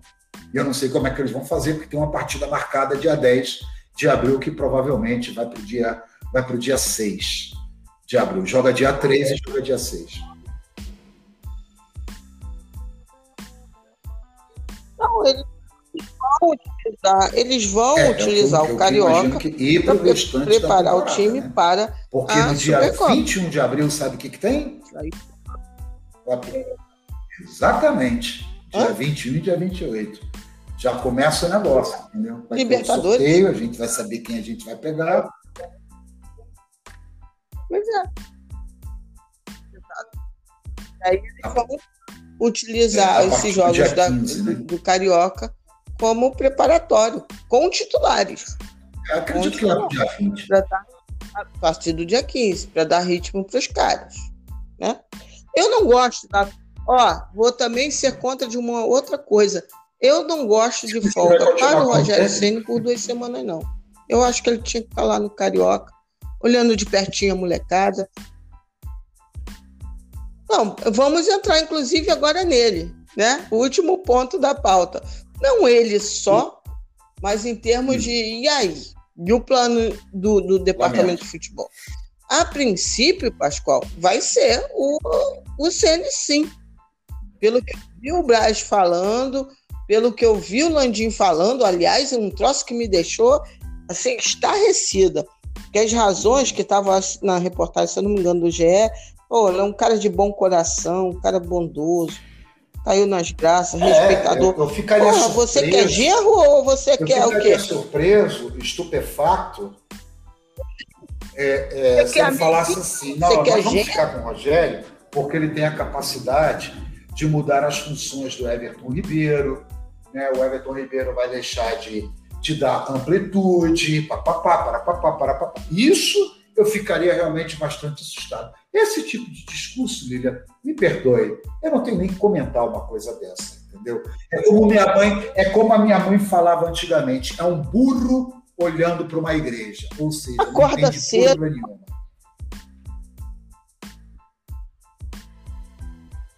Esse tipo de discurso de dirigente do Flamengo Entendeu? falando. Acorda cedo. Que afinal de ah, contas. Ah, pelo amor de Deus.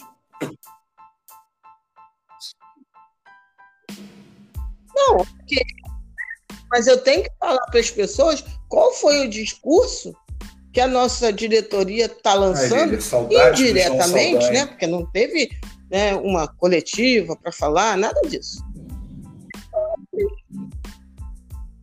São essas coisas periféricas. Ô, ô, Pascoal, eu fiz um podcast uma vez com Sim. um analista muito bacana.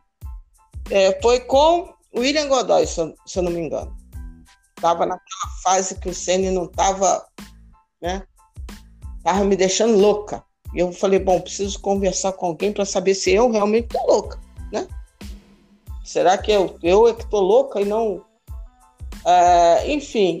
E chegamos lá à conclusão e eu lancei um, uma, uma figura de linguagem que eu acho que é bacana você fazer.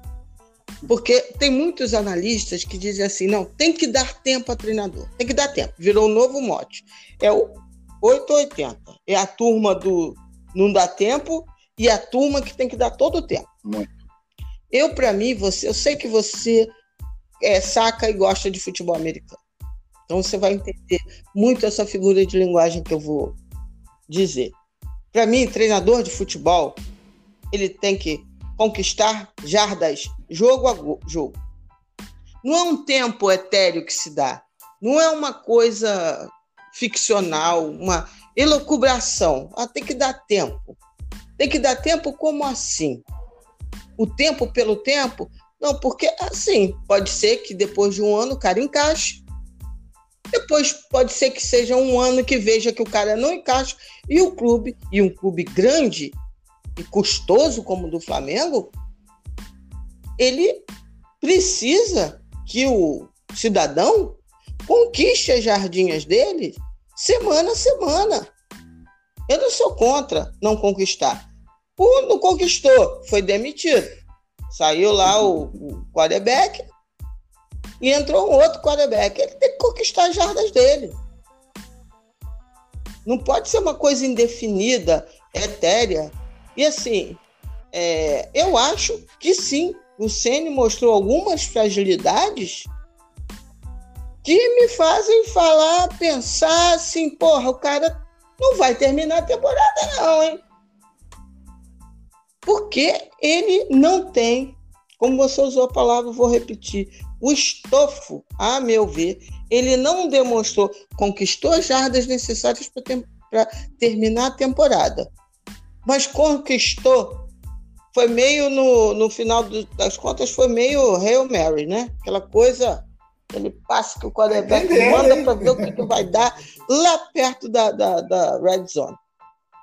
É, enfim.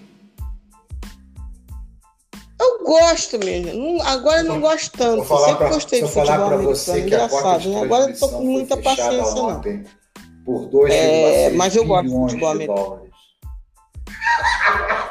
E você aqui correndo atrás de 11 merrecas. É, realmente, o futebol americano é um esporte muito ruim.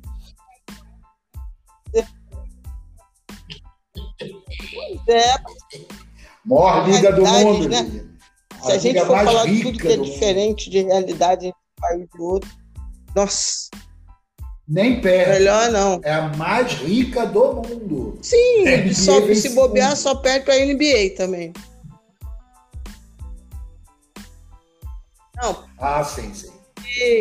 Então, o que eu quis dizer é que se bobear, a que rivaliza, não, eu coloquei a que rivaliza com ela, é, é deve ser a NBA. Né? Mas isso daí não. E rebolaram, hein? Porque eles, nem, queriam, eles queriam 50%. Tem nem como a gente fazer isso. Só deram 30%. Só, é a única liga, uma da única liga de futebol profissional que teve aumento de receita. Mas, mas vamos voltar ao Rogério Ceni para a gente não perder nosso, nosso embalo nesse samba. Eu, já, eu posso falar as mentiras dele já? Não, vou esperar. Vou esperar para falar as mentiras. Sim, senhora. Então, e aí. Daqui a um minutinho. Então, assim, eu acho que quem diz que o Sene ainda não está preparado para ser treinador do Flamengo, eu não critico, não. Porque eu vejo várias questões de leitura de jogo complexas. Ah, ele vai melhorar. Ok, ele vai melhorar. Ele vai melhorar. Certamente ele vai melhorar. É, ele falou: ah, contra o Goiás eu parti para o all-in. Tá. Aí eu fui e recuei o Felipe Luiz. Recuei, não, não foi isso. Colocou a porra do, do. Porra, não, porque eu adoro ele.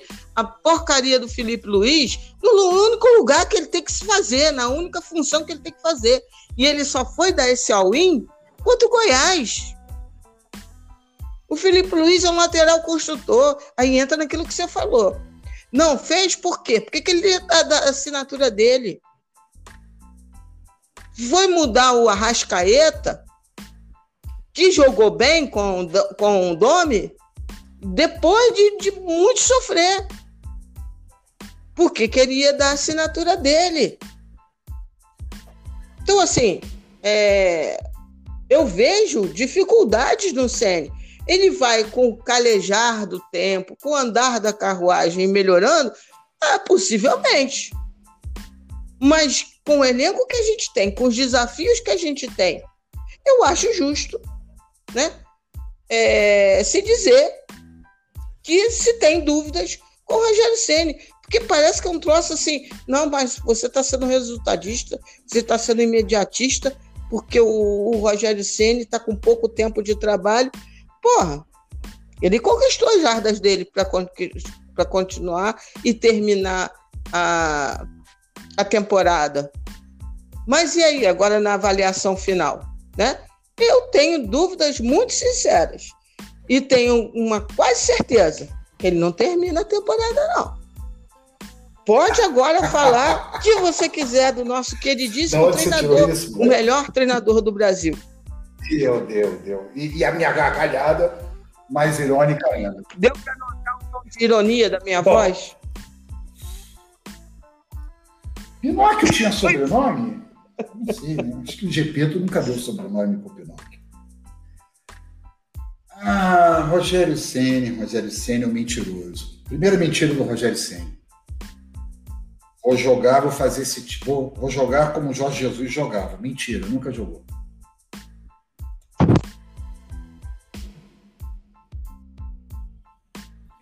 Nunca jogou. Não, Isso não. me deixou com tanta raiva. Deus me livre. Desculpa.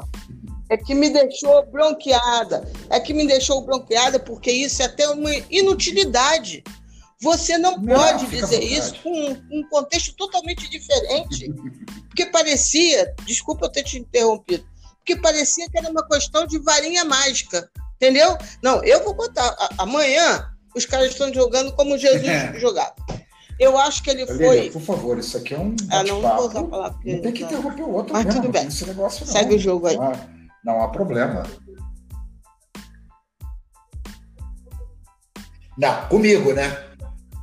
Não, porque assim, comigo, eu achei né? que foi uma covardia intelectual ele achou que, que ele fez. Que é um fundamental, né? Só para adoçar a boca dos incautos.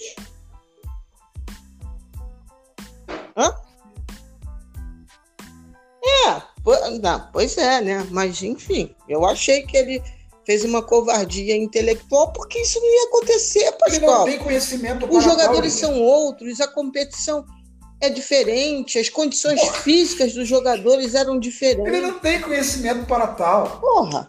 Não, fora isso, isso, mas mesmo que tivesse, não teria como. É analisando os jogos do Flamengo, que eu analiso peremptoriamente todos. Eu gravo todos. Eu separo lances importantes de todos os jogos do Flamengo.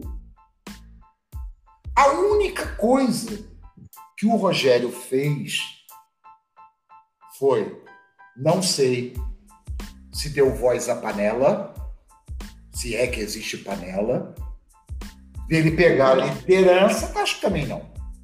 Dele pegar a liderança e falou o seguinte: pô, quem são os líderes aqui? Ah, esse, esse, esse, esse, esse. Como é que é? Ó, melhor a gente tentar fazer dessa forma. Porque eu acho que dessa forma vai funcionar. Nós perdemos o Thiago Maia, precisamos de um cara com um pouco de talento no meio para resolver essa questão. Vai ter que colocar o Diego. E vai ter que fazer o Gerson. As fotos estão aqui. Eu não posso mostrar porque é um podcast. Mas está aqui, tudo analisado. Vocês quiserem, façam, façam as honras da casa. É só vocês pegarem a análise do jogo do Goiás para frente, que lá vocês vão encontrar todos os lances que eu estou falando aqui, em imagens e em traçados que eu desenho na tela. Eu vou desenhando em cima, eu junto com o Pablo Malheiros falando e os convidados, a gente vai desenhando aquilo que eles vão falando. Mas a gente não é analista tático. A gente é só palpiteiro, mas a gente observa o jogo. E muitas das vezes o jogo que passa aqui para mim é diferente do que muita gente fala, principalmente uma imprensa. Se você pega meia dúzia de jornalistas e fica amiguinho de meia dúzia só para ter boas notícias e ter certos privilégios, o problema não é do Pascoal. O problema é seu companheiro, que deixa ser enganado. Uma outra mentira é dizer: ai, soltou a escalação um dia antes, o adversário vai saber. Larga a mão de ser burro. Qualquer técnico sabe exatamente como o Flamengo joga. Vamos parar com, essa, vamos parar com, essa, com, essa, com essa bobagem. Entendeu? Ai, meu Deus, X9! Sim. Que, que bobagem. O que não pode ser entregue para o adversário. Isso daí é, é posicionamento do adversário numa bola parada. Posicionamento que um treinador faz, que ele coloca o time reserva, como ele acha que o adversário vai jogar, e aí ele bola mais jogadas pedindo ao time reserva para fazer o mesmo posicionamento do time adversário. Bola parada, córnea, cobrança de falta, lançamento. É isso que não pode passar, que eu concordo que o treino tem que ser fechado nessa parte. Agora, adiantar escalação, isso é uma grandíssima de uma bobagem. Eu tenho acesso a, a, a plataformas lá dos russos, que eu não vou fazer propaganda aqui do nome, mas é que todos os clubes acessam, e, e, e, humildemente eu também acesso, é caro pra caramba, entendeu? E você tem todas as formas como o Flamengo joga, tudo em números, traçados e tudo. Todo mundo analisa todo mundo. Ah, mas não vai jogar o Pascoal, vai jogar a Lilian. Olha, aí o treinador adversário falou o seguinte: se por acaso entrar a Lilian, vocês vão fazer isso, isso, isso, isso. Se entrar o João, vai fazer isso, isso, isso, isso. Em uma hora, ele resolve completamente a guerra. Oh, realmente, vai jogar a Lilian. Então a Lilian joga dessa forma, vocês vão fazer isso aqui. Acabou. Vamos parar com esse, sabe, com esse, essa, esse mimimi. Então, se você tem, voltando, eu só fiz esse parêntese, né? Se você tem jornalista que você é amiguinho, o problema não é meu.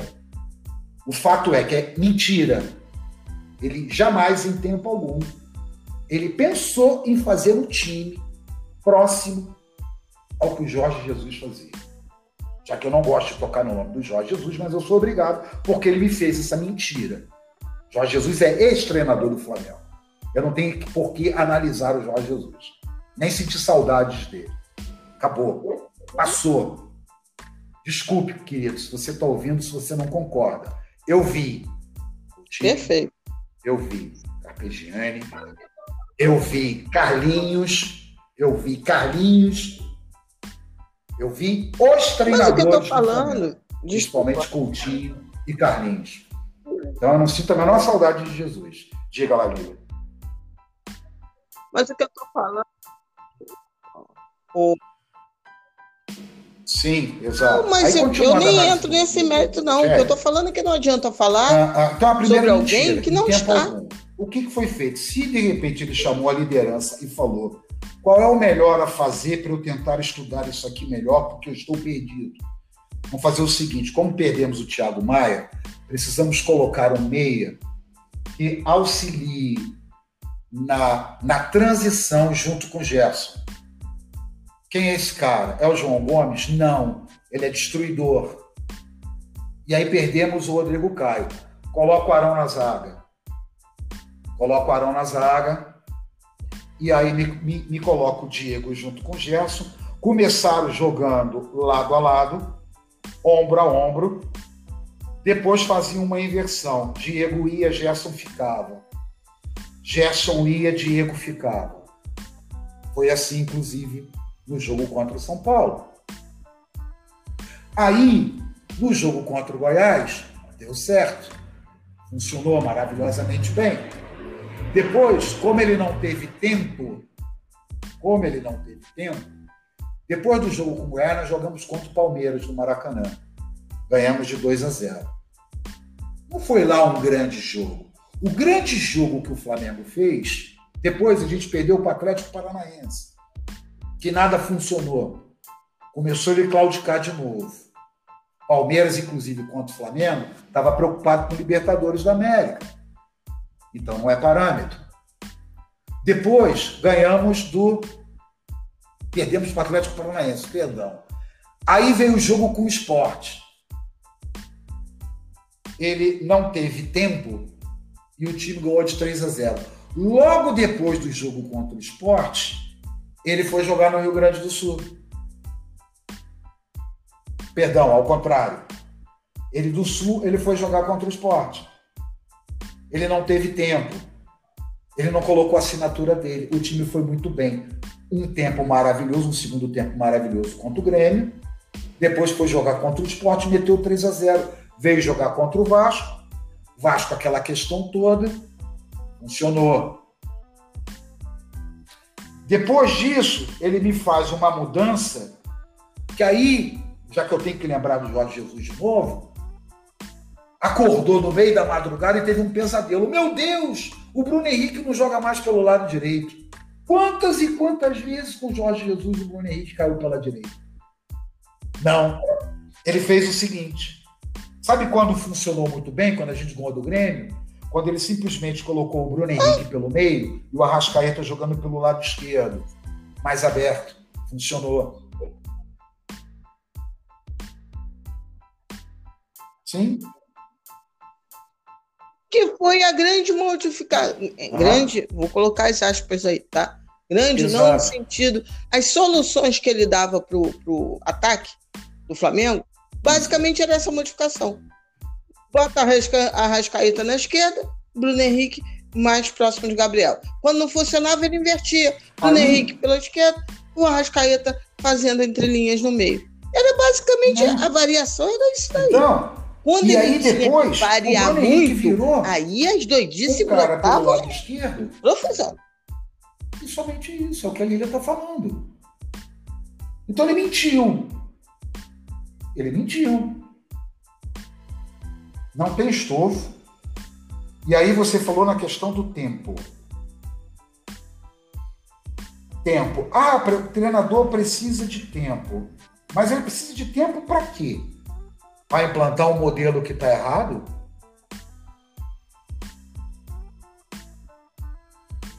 Silêncio. Tem que fazer silêncio, realmente. Porque as convicções que ele tem são convicções, muitas das vezes, erradas. É um técnico promissor? Sim, é um técnico promissor. Mas mesmo sendo promissor, não é para o Flamengo.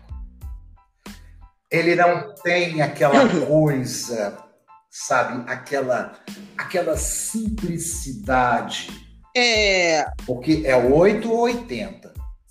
De novo eu tenho que falar o nome dele. Jorge Jesus, a arrogância. Fé naquele taco que ele tinha. Vou dar certo. Vou fazer dar certo. Rogério Senna é aquela coisa do tibiante. É 8 e 80. Um sabe muito e é arrogante, o outro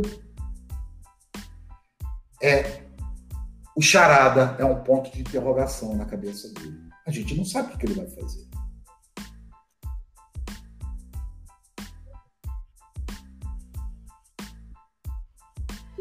Olha, por exemplo, no, no famoso jogo Qual contra o Inter, é, se elogiou muito é. ele né, fazer aquela modificação. O Bruno Pet e o, e o Theo Benjamin, dois amigos, duas pessoas que eu adoro, fizeram sensacional em conjunto, ficou espetáculo o trabalho. E o, e o Theo falou dessa coisa assim, utilizando como, como é, figura a questão do, do, do goleiro linha, no futsal, pegando referências do hockey, para explicar a intenção ah. dele em relação à substituição do Pedro pelo Isla. Eu entendi perfeitamente. Tal. Aí Bruno Pet, eu até falei, perguntei a ele, eu falei, Bruno, mas me diz o seguinte. Ok, entendi, perfeito.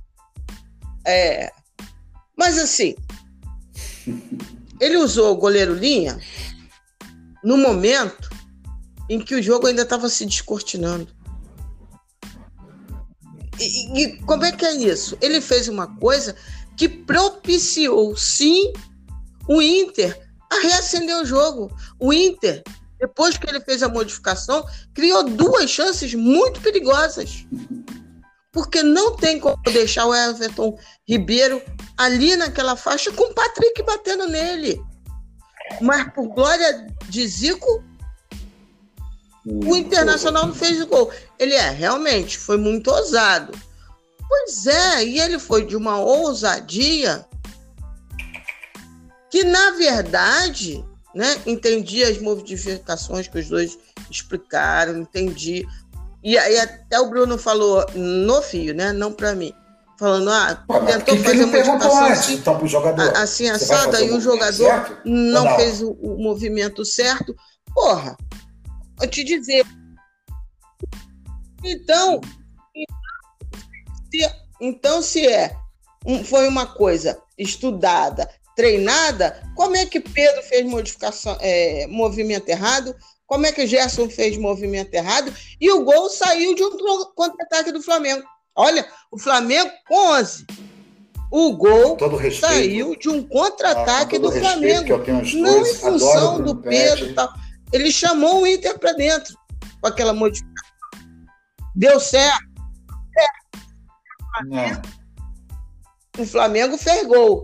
Mas foi em função da tremenda ousadia Não. dele. O, e veja bem, criticando o, Bruno, o Bruno, nem o Bruno, uma nem o Céu, o deles foi brilhante. Se precipitou, foi poderia brilhante. ter esperado. Tanto que minutos depois ele falou, fez né? bobagem, Mas... colocou um lateral. É. Pronto, aí acabou qualquer argumento. Ah, é. Pois é. Aí, foi tão ousado Se desse que errado, ele teve que, né, saiu o gol e falar em cima, consertou. É, é, Pô, é muito mais fácil né, é, é, falar em cima daquilo que dá certo. Mas os riscos que se corre, a gente não quer parecer o chato, entendeu? Olha, poderia ter acontecido isso, poderia, mas não aconteceu. É, é, o, o, isso, essa frase é minha, por gentileza. O Si não entra em campo. Né? O, si, o, si, o si não entra É, o Si não joga. Exato. O fato é, é uma maravilha.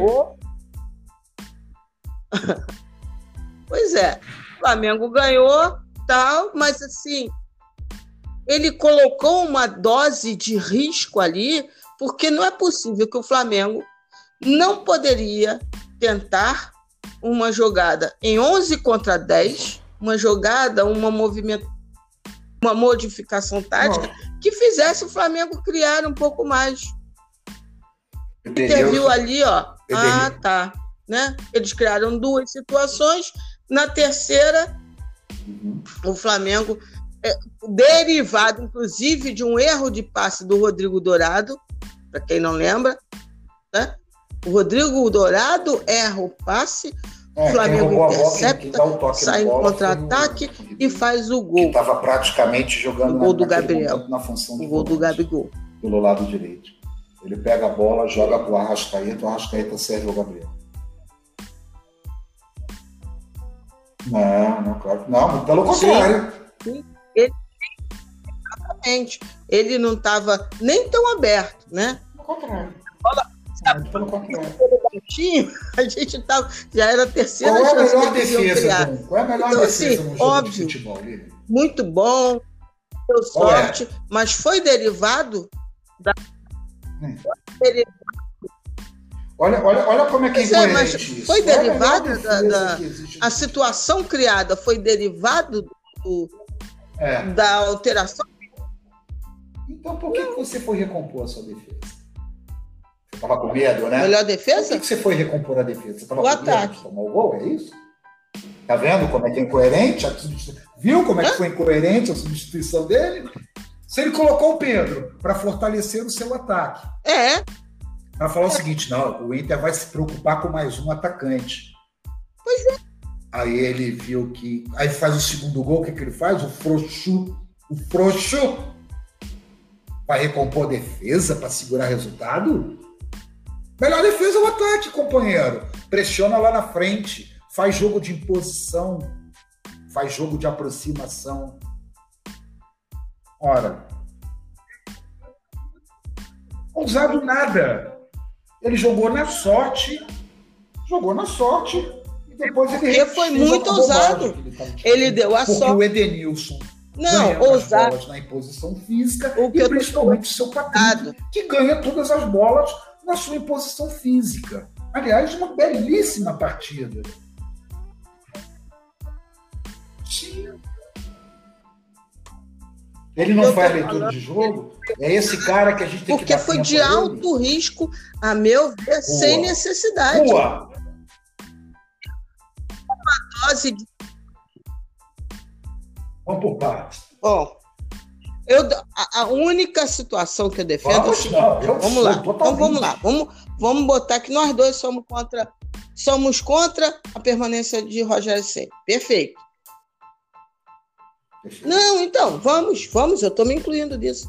A questão é, não, agora vamos pegar o contexto de substituição do Rogério Senna. Né, por favor, vamos, o, atenção, o senhores ouvintes. Técnico brasileiro. Pare agora, Volta lá no início.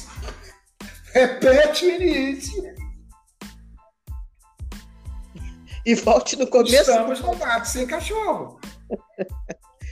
É isso que eu estou falando, meu bem.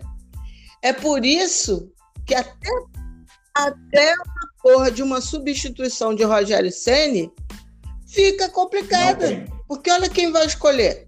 Aí vamos para o mercado brasileiro. Vai ser outro sanhaço. Porque não vai ter também muita coisa melhor, não. Porque eu volto a dizer, essa reconciliação com o futebol brasileiro que o Noriega falou há um tempo atrás me dá ódio. Exatamente. E como então, não se pode gastar assim, não vai ter, não, não, não vai ter muita gastar. coisa melhor é, disponível é, no mercado brasileiro, não. Porque, como. como eu vou te, já, vou, já que você está contratando, você agora está contratando, você se colocou nessa posição de contratando. Como você não conhece futebol, eu estou brincando, tá, gente? Isso é uma analogia, tá? Atenção, alerta de analogias.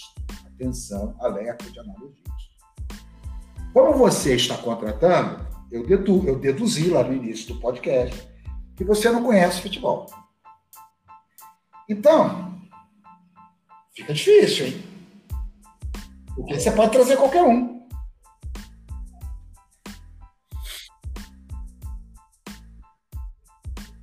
Pois é. é. Olha, o Josa Novales, eu nunca esperei escutar isso do Josa. Sem brincadeira. Né? Porque ele é um cara tranquilinho e tal. Ele fez um vídeo detonando o Rogério Senna.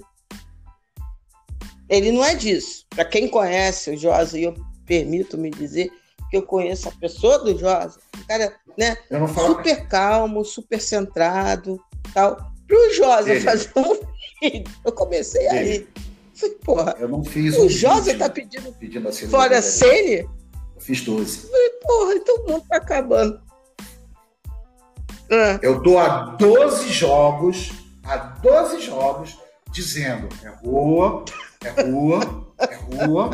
Mas rua. você não me Só que ele não vai ser mandado embora. Mas você compreende.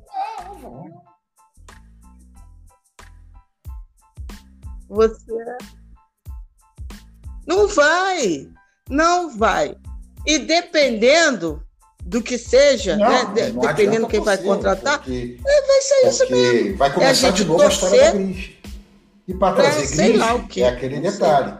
Ok, escolhe um aí e manda. Será que o pensamento desse cara combina com os jogadores principais do Clube de Regatas do Flamengo, futebol profissional?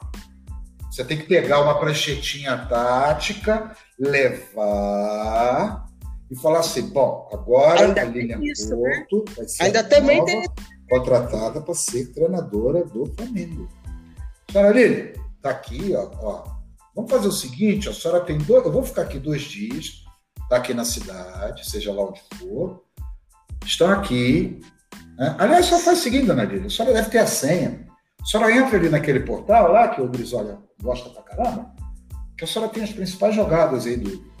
Tem, tem a jogada, tem o jogo todo, tem o jogo completo, tem as principais jogadas do, dos jogadores do Flamengo. Desses jogadores aqui, que eu não vou enumerá-los aqui, para não ser. não vou estragar o Parangolé Rubro-Negro, que aliás tem que mudar esse nome para Parangolé Flamengo.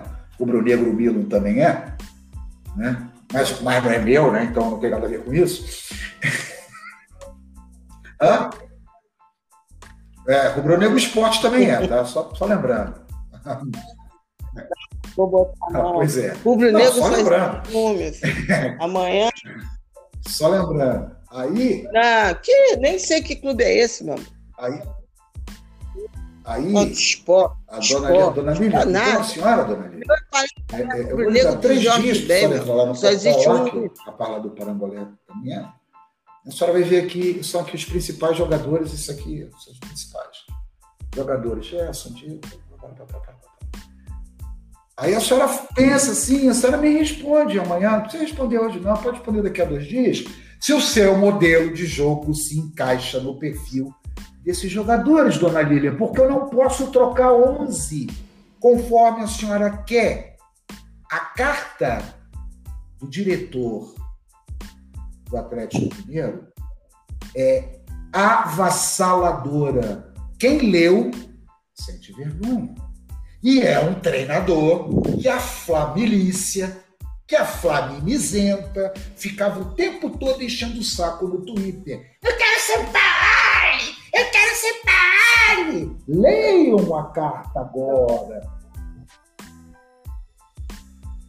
Leia a carta do diretor e veja não, é, que o é, time. Dessa vez eu não vou poder defender a família. Desculpa, tá, família? Eu também. Carta. Tenham coragem de pedir perdão a si mesmo. Não peça perdão a mim, não. Nem a quem falava que São Paulo é um engodo. Tá lá o Atlético lá vem despachando um monte de jogador que o cara pediu que não servia para nada. Leiam a carta. O cara botou lá, botou a cara a tapa. Até antigo ele mandou demitir. Leiam a carta. Leiam a carta. Vocês acham que futebol é que o jornalista amiguinho mostra para vocês na live? Não tem noção da podridão que é o bastidor no futebol. Não tem noção. Não passa nem pela o que é a trairagem, entendeu? O que é a falta de caráter, a falta de princípio. Sabe, nós estamos no mato sem cachorro, porque eu não posso contratar a dona Lília. Eu queria contratar a dona Lília, mas qual é o modelo que vai se encaixar no perfil desses jogadores do Flamengo? Desculpa, dona Lília, foi um prazer lhe conhecer, mas eu vou continuar com o Rogério Senna que se veste como um subgerente de concessionária de carro usado para dirigir uma partida de futebol. Pois é, mas é. Com todo respeito aos gerentes de concessionária de carro usado.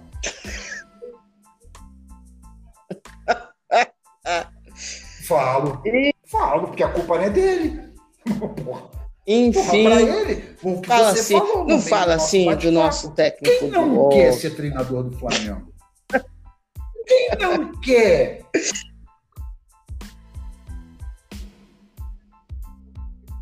Opa! Opa! Exato! Então não é segredo. Vai contar, não é segredo. Imagina! Olha só, vou contar um segredinho. É, há um tempo dos tios ou das tias? É, não, é, não será mais. Dos tios do Zap ou é, Eu participo de alguns grupos de Zap. Né? Dos alguns. tios ou das tias do Zap? Hã? Tem Minion. Não, não entendi agora, piada. Ah, não, tem, tem de tudo. tem de tudo na vida. Tem de tudo. Hum. Mas vamos lá. É, o que, que acontece? Eu, um pouco depois do CN é, assumir. Muito a sério. É, enfim, eu falei o seguinte: numa figura de linguagem, né? Só que às vezes o pessoal leva figura de linguagem muito ao pé da letra. E aí eu falei assim: olha, o que difere? O que difere? A gente estava ainda nas discussões de Rogério Senna e, e falando muito do, do que o técnico anterior não tinha currículo. Eu falei, na verdade, eu defendi a demissão dele, porque chegou um ponto que você não tem mais o que fazer. Pronto, beleza, mas aí, né, passa o rodo.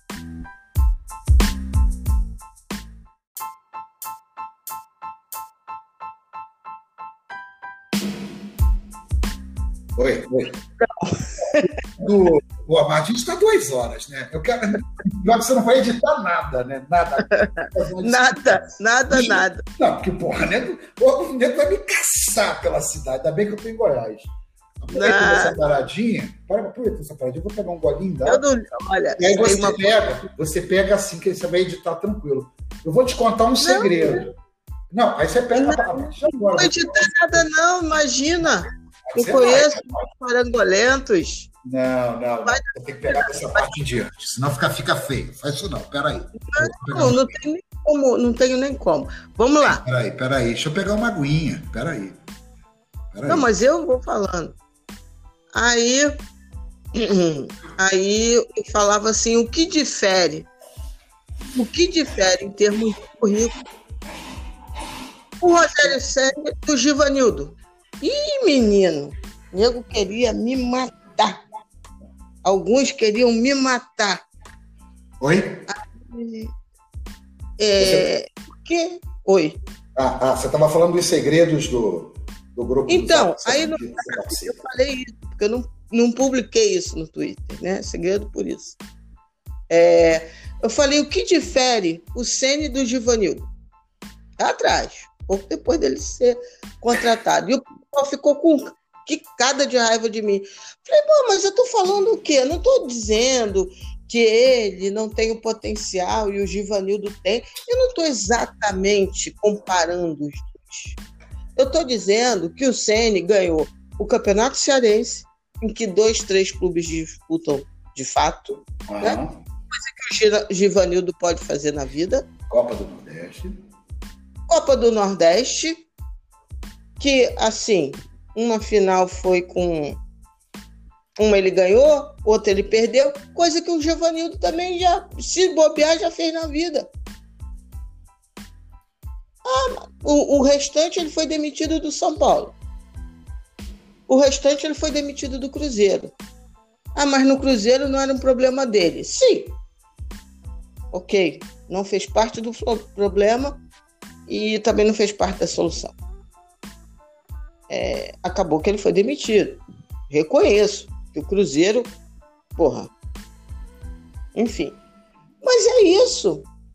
Aí ele vem num Flamengo que é muito melhor do que os outros times do Brasil hoje. Não sei o que vai ser daqui a seis meses. Certo. Mas hoje, para e passo, dois times brasileiros, o Flamengo e bota qualquer um o Flamengo é melhor do que esse qualquer um. E teve que fazer aquele esforço hercúleo para ganhar o brasileiro, como você bem falou. Não conquistando, mas ganhando. E que me deixa, é, ressaltando aos ouvintes, que me deixa muito feliz. Isso não quer dizer ficar Nossa. triste com Tô, porra, chorei, gastei voz, comi papel, fiz a porra toda. Porque eu amo ganhar o Campeonato Brasileiro. Amo. O Bi, então, pô, me encheu de orgulho. Então, assim, é... o problema é que o Sene. Ah, eu falei outra coisa, que também deixou o pessoal meio quicado. É, é porque ele é paulista. Qualquer outro treinador que tivesse o currículo do Sene e que se chamasse é, Severino, não teria sido cogitado para ser técnico do Flamengo. Estou errada, Pascoal? Não. Fiz uma analogia muito equivocada? Você imagina o Severino em sexto lugar do Campeonato Brasileiro. Ah, o que, que o Severino tem no currículo? Tem uma Copa do Nordeste e o bicampeonato. Ah, mas ele também ganhou a Série B. Não era isso que iriam fazer? Você já? Uhum.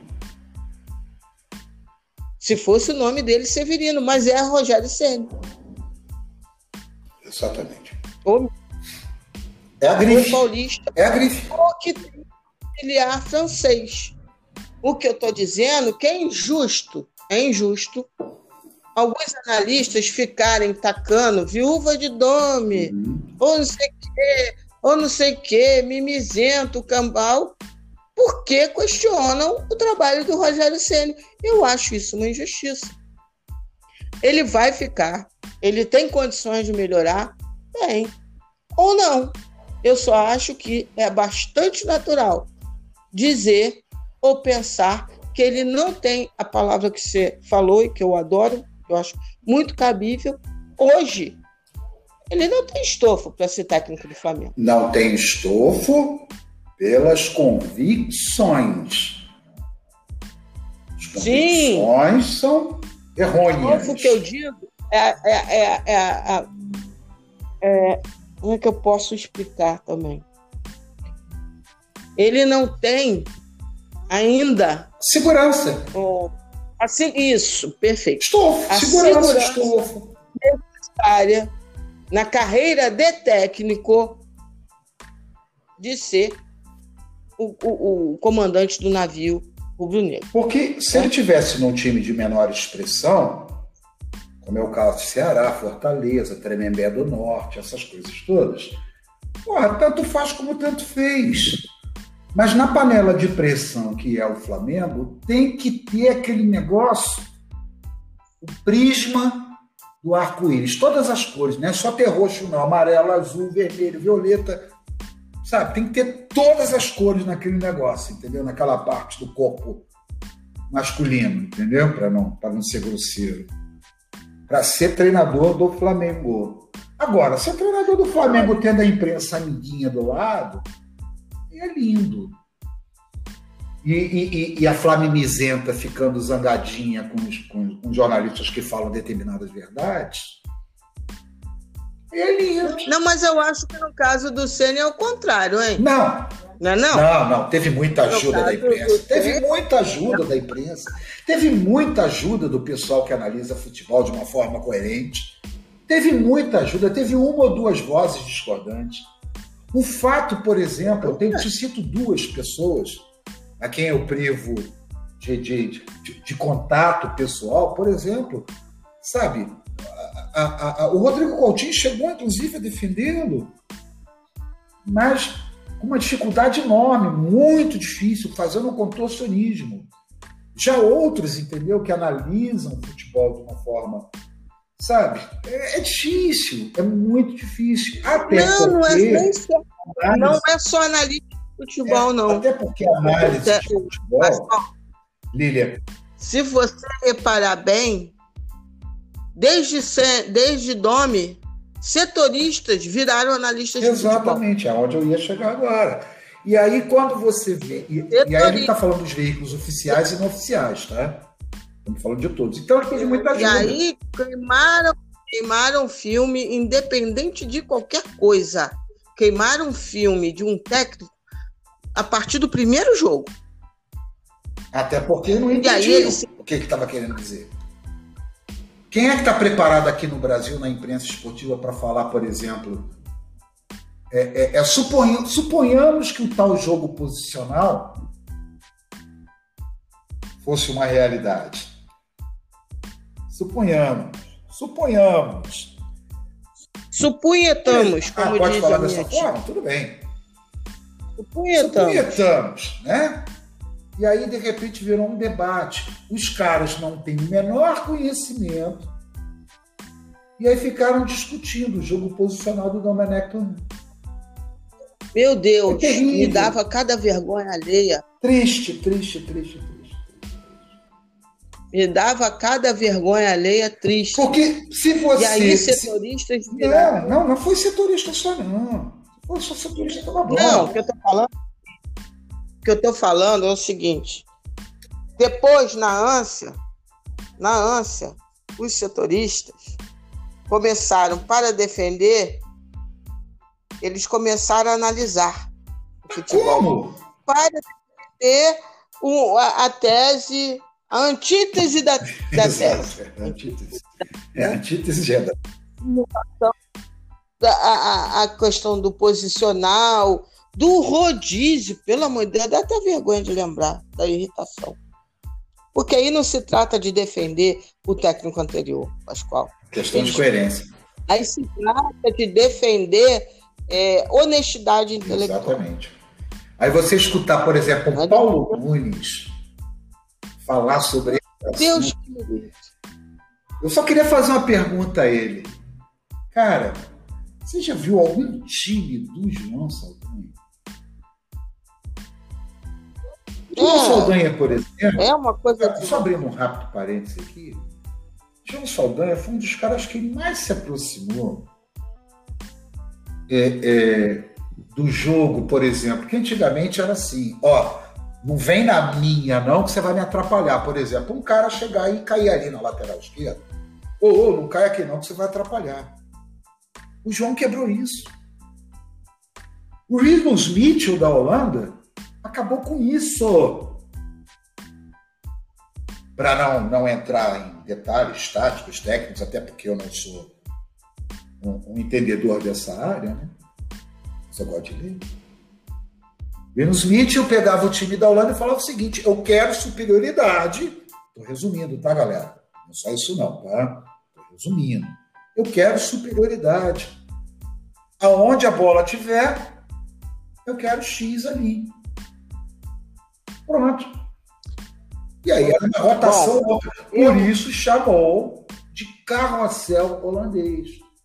Aí vem um Paulo Nunes, e narrador, youtubeiro, setorista, me falar de jogo posicional. Me desculpe, me desculpe se eu estou parecendo pedante.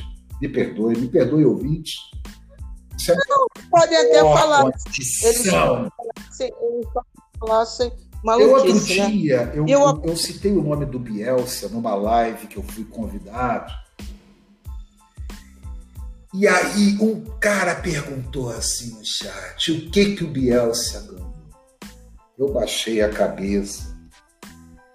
Falei, não vou nem responder porque tadinho.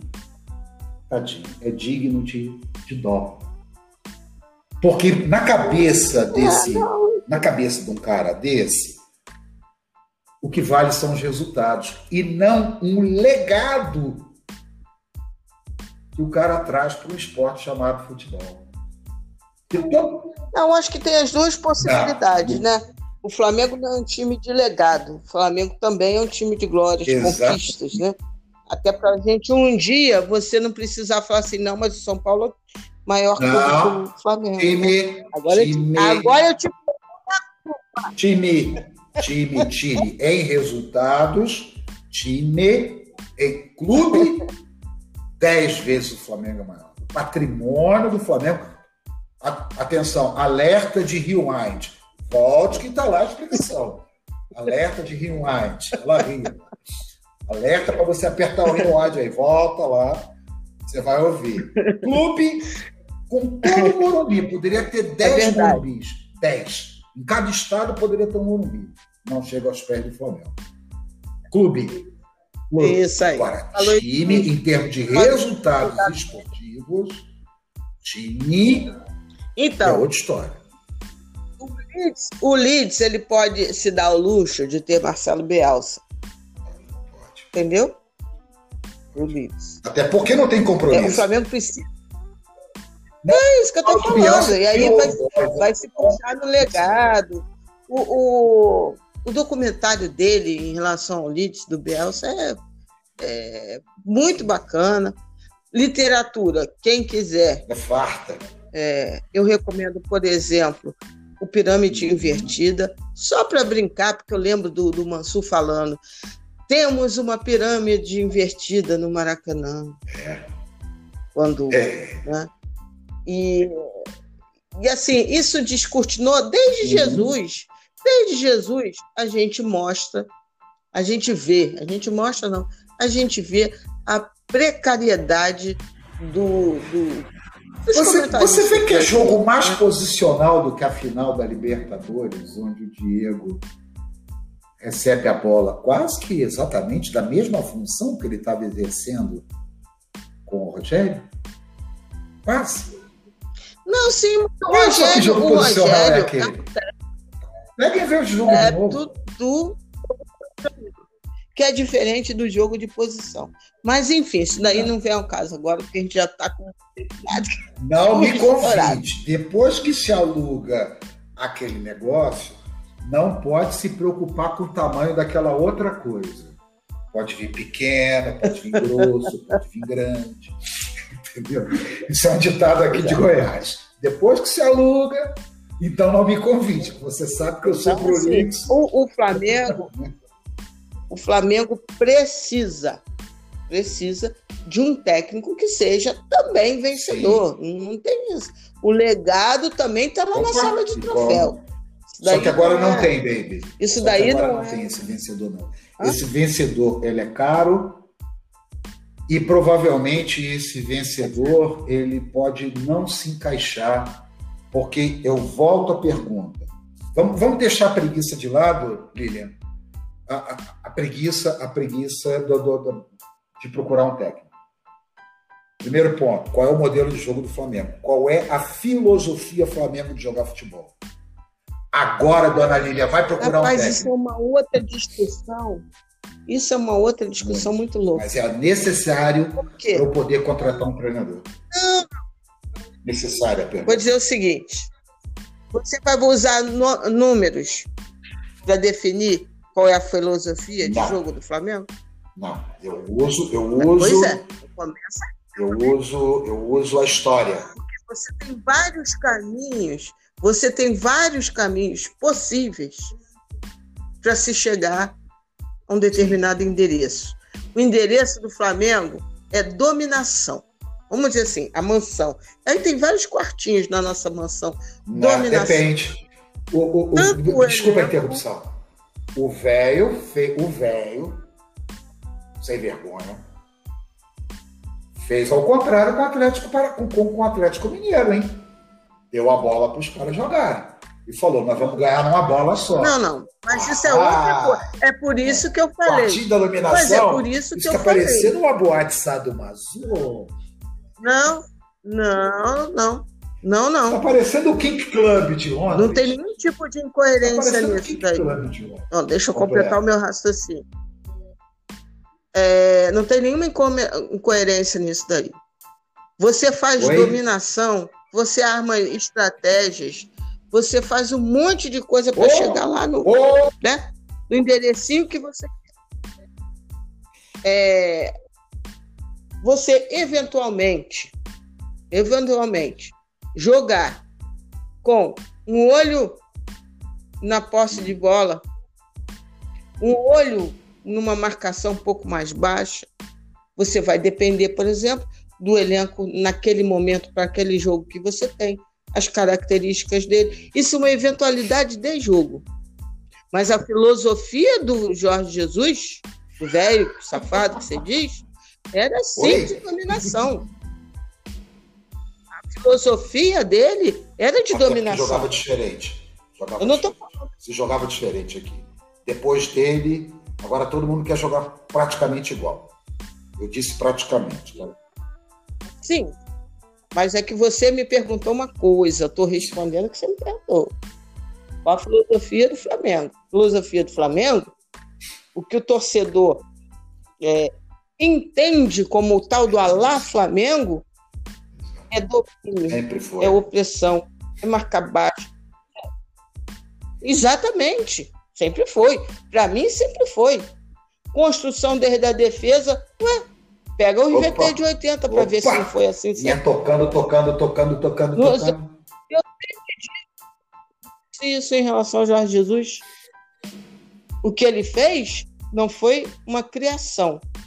Ele teve metodologia, e isso é uma virtude do técnico, porque não adianta você ter ideia. Se você não tiver transmiti-la, você morre com essa ideia. E ele tem ele teve metodologia para fazer isso. Uma é? coisa, o velho safado, o velho safado, ele. Pode. Ele é muito estudioso, ele estuda, ele sabia tudo o que era necessário, todo o é. ferramental, é. até esconder a vassoura, aonde o povo não achava. Demoraram a achar. É, é isso que esse ferramental aí que eu chamo de metodologia, esse conjunto ferramental, mais experiência, mais a dose de arrogância uhum. necessária para ser treinador do Flamengo, tem que ter. Controle. Né? boa arrogância. Controle o WhatsApp a noite toda controlando o neguinho saindo. Onde é que você está? Opa, estamos de olho. Então, então, é isso daí. Esse é o tal do Alá Flamengo. Esse é o Alá Flamengo. E ainda esse ingrediente que é, para mim, subjetivo, a tal da raça, porque eu acho que isso não pertence ao Flamengo. Eu acho que é a vontade, o tesão, a raça, o desejo de jogar, a seriedade de jogar, ela só daí tem que, né? Pertence ou pertenceria ao mundo Mas no do Flamengo esporte é um pouco mais além. Tem que ser. Não sei, não sei, não sei. A arrancada da, da, da cabeçada no chão sangrando de Almir Caboclinho. Da arrancada do Luiz em cima do não. Silvestre. Da arrancada do Renato Gaúcho. Não, não é isso. Da arrancada do Renato Gaúcho dentro do Mineirão. Mano, não, não mas é outra coisa. Eu não tô, eu não tô, eu não tô não, não tá tirando o valor da raça. Eu só tô falando que essa raça, essa raça é uma exigência, é tipo tipo tratar a pessoa uhum. honesta como elogio. Entendi. É isso que eu tô querendo dizer. Uhum. Entendeu? Eu acho que isso daí é um, porra, é, um, é o basilar, não é a lá Flamengo. Isso é a base de todo jogador de futebol. E, porra, lógico que os torcedores do Flamengo exigem isso sim. Mas eu acho que é quase como exemplificando você tratar como elogio é, quando se faz o básico, porra. Você, jogador do Flamengo, você não vai entrar querendo comer a grama? Muitos não. Porra, Muitos é, é, o mínimo que se espera. Você imagina, por exemplo, você chegar para o Vitor. Eu não vou tratar Chegar para o Vitor e falar o seguinte: Vitor, em 1980, o Rondinelli tomou um soco do Palhinha, que ele quebrou o maxilar. Você sabe o que, que é isso? Ele, ah, é, bicho, futebol antigamente se jogava assim. Era soco na cara, era pedrada, porrada, tiro e bomba. Não, por exemplo. Mário Soto, né? né? Aí Mário Soto, tudo bem, que é uma coisa final de Libertadores. Ah, Vitor, antigamente, quando você ia bater um córner na Libertadores da América, o cachorro que ficava ali do policial vinha para te dar dentada. Eles botavam os cachorros assim na, em pontos estratégicos do campo. Para você bater corne, tinha que vir a polícia e colocar escudo, porque chovia pedra, pilha, camisinha usada. É, mas usada, também. tudo. Graças a Deus. Graças será que, será que melhorou realmente? Não, não, Diminuiu bastante. Mas será que de repente aquela época não era? Eu, eu, eu, eu ah. a, a, a, abrindo outro parênteses, o parênteses do parênteses, eu passei semana passada, eu estava tão preocupado com esse campeonato do Flamengo, sabe onde é que eu fui buscar, buscar as forças para ver esse jogo? Jogo final do Flamengo, querido? Hum. Quase todos os campeonatos, quase todos os jogos que o Flamengo ganhou no Campeonato Brasileiro. Eu revi o de 80. Na íntegra, eu revi o de 82, revi o de 83, revi o de 87. A partir daí, na minha humilde opinião, a 92 um pouco, 92 também. Você ainda tinha um finalzinho do futebol romântico. A partir daí já não é mais futebol romântico é outro tipo de futebol, mas aí é um desvio de caráter meu. Foi exatamente aí que eu fui buscar as forças. De eu ver cada jogada, de eu ver cada time jogando contra o Flamengo. Sabe, você pegar aquela final contra o Santos, sem encarar um Palhinha, Paulo Isidoro, Serginho, Não, é, mas é aí é... Futebol, é fora Eu estou dizendo, eu... Aonde eu fui buscar forças, aonde eu fui buscar forças como torcedor, aonde eu fui buscar a minha mística como Flamengo, entendeu? Porque rubro-negro até o Milan é. Eu fui buscar a mística do Flamengo na minha credulidade nos antigos jogos, entendeu? Como se eu tivesse pedido força a, a espiritual através desses jogos para que o Flamengo ganhasse esse campeonato. Porque pelo jogo em si, pelo campeonato em si, eu não esperava nada mais do que aconteceu. Mas eu fui, tentei, entendeu? Buscar forças. Então eu passei uma semana assim de muita saudade. Não saudade dos outros carnavais, não é isso, eu não estou sendo saudosista. Eu estava vendo, eu, tava, eu, eu, queria transferir essa energia é, é, de alguma forma no pensamento positivo para os jogadores do Flamengo, com, todo, com toda a simplicidade, entendeu? Porra, tão, sabe, pegar, pegar esse faixa, aquela arrancada do Renato de 87, maravilhosa. Porra, tomara que tenha esse tipo de lampejo no jogo de, de, de, de quinta-feira. Essa jogada que o Andrade fez, sabe, esse cruzamento do Zico na cabeça do, do Leandro em 83, esse drible no Silvestre, e por aí foi indo, entendeu? Eu, eu foi aonde eu fui buscar. E, e, e hoje você chega para esses jogadores, é, é, você vê é, de uma outra forma. E, e, lamentavelmente a audiência, e aí voltando a falar do Rogério Senna, a, a, a audiência, Lília, ela é muito dividida porque a audiência ela vai muito pelos números,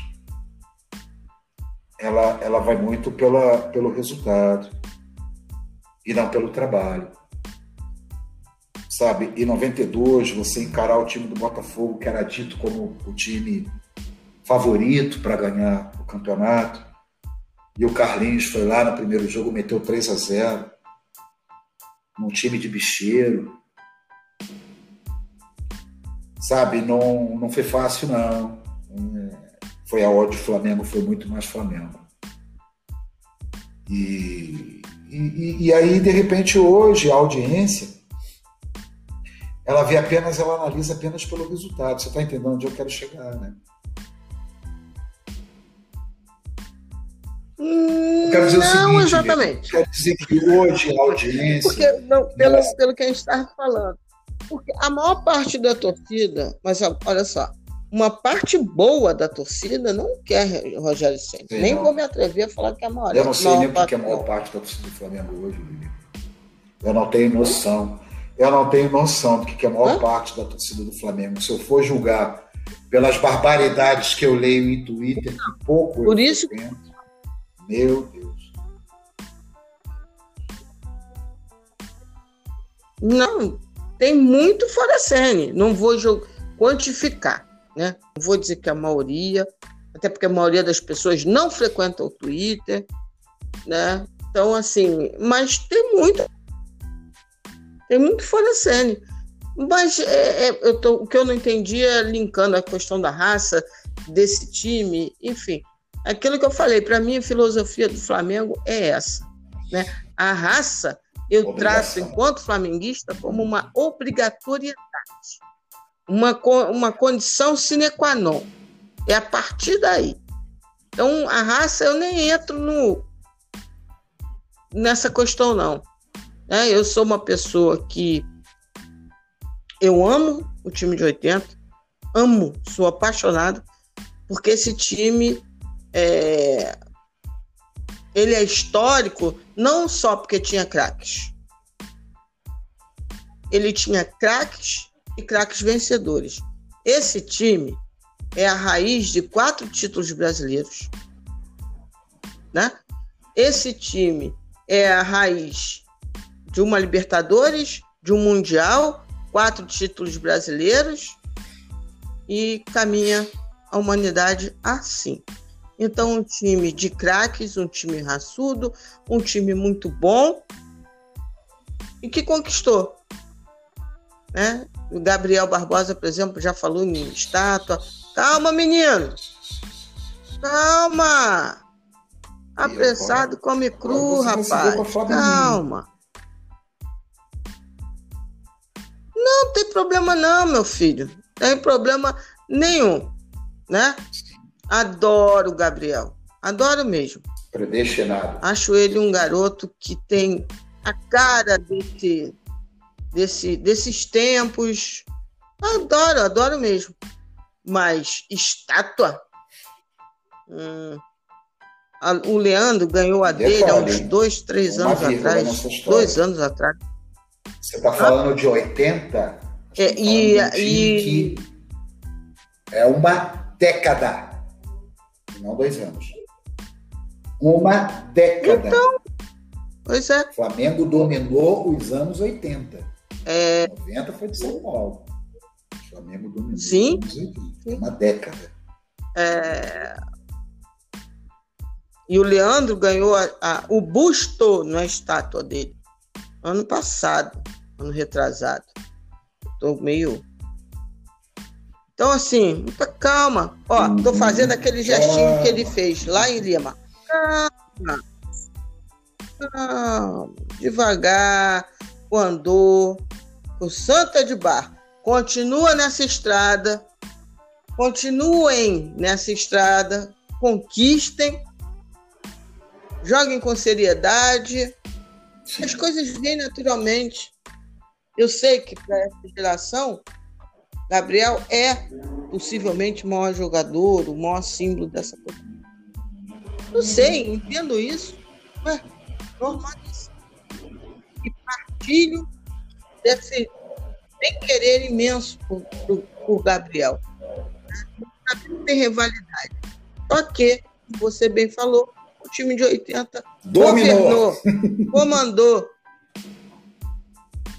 dominou o futebol brasileiro por um tempinho um pouco maior do que duas temporadas, né? Então, vamos lá. Devagarzinho que as e, coisas se conquistam. E numa época que você não tinha dois times só, não. Você tinha oito, dez. Não! Você tinha oito, dez. Não. É, foi a época que surgiu essa. Foi nessa época que surgiu essa história que perdura hoje, mas de maneira fantasiosa, que quando começa o Campeonato Brasileiro, ah, o Campeonato Brasileiro é sensacional porque tem 12 times uhum. que disputam um título, pereré. Mentira. Naquela época era. Não tem nada. Naquela época era. É. Mas essa frase se iniciou naquela época. E aí foram os papagaios de pirata foram repetindo até hoje. E aí engana a trouxa, que são os torcedores de uma maneira geral. Né? Você vai criando essas fantasias. Quando no Brasil você vai ter três postulantes ao título, mais ou menos, com talvez uma brecha de um ou lamba. no máximo. Lamba. E lamba os beiços. E olha que não chega. Olha que você tem mais dedo na mão direita, hein?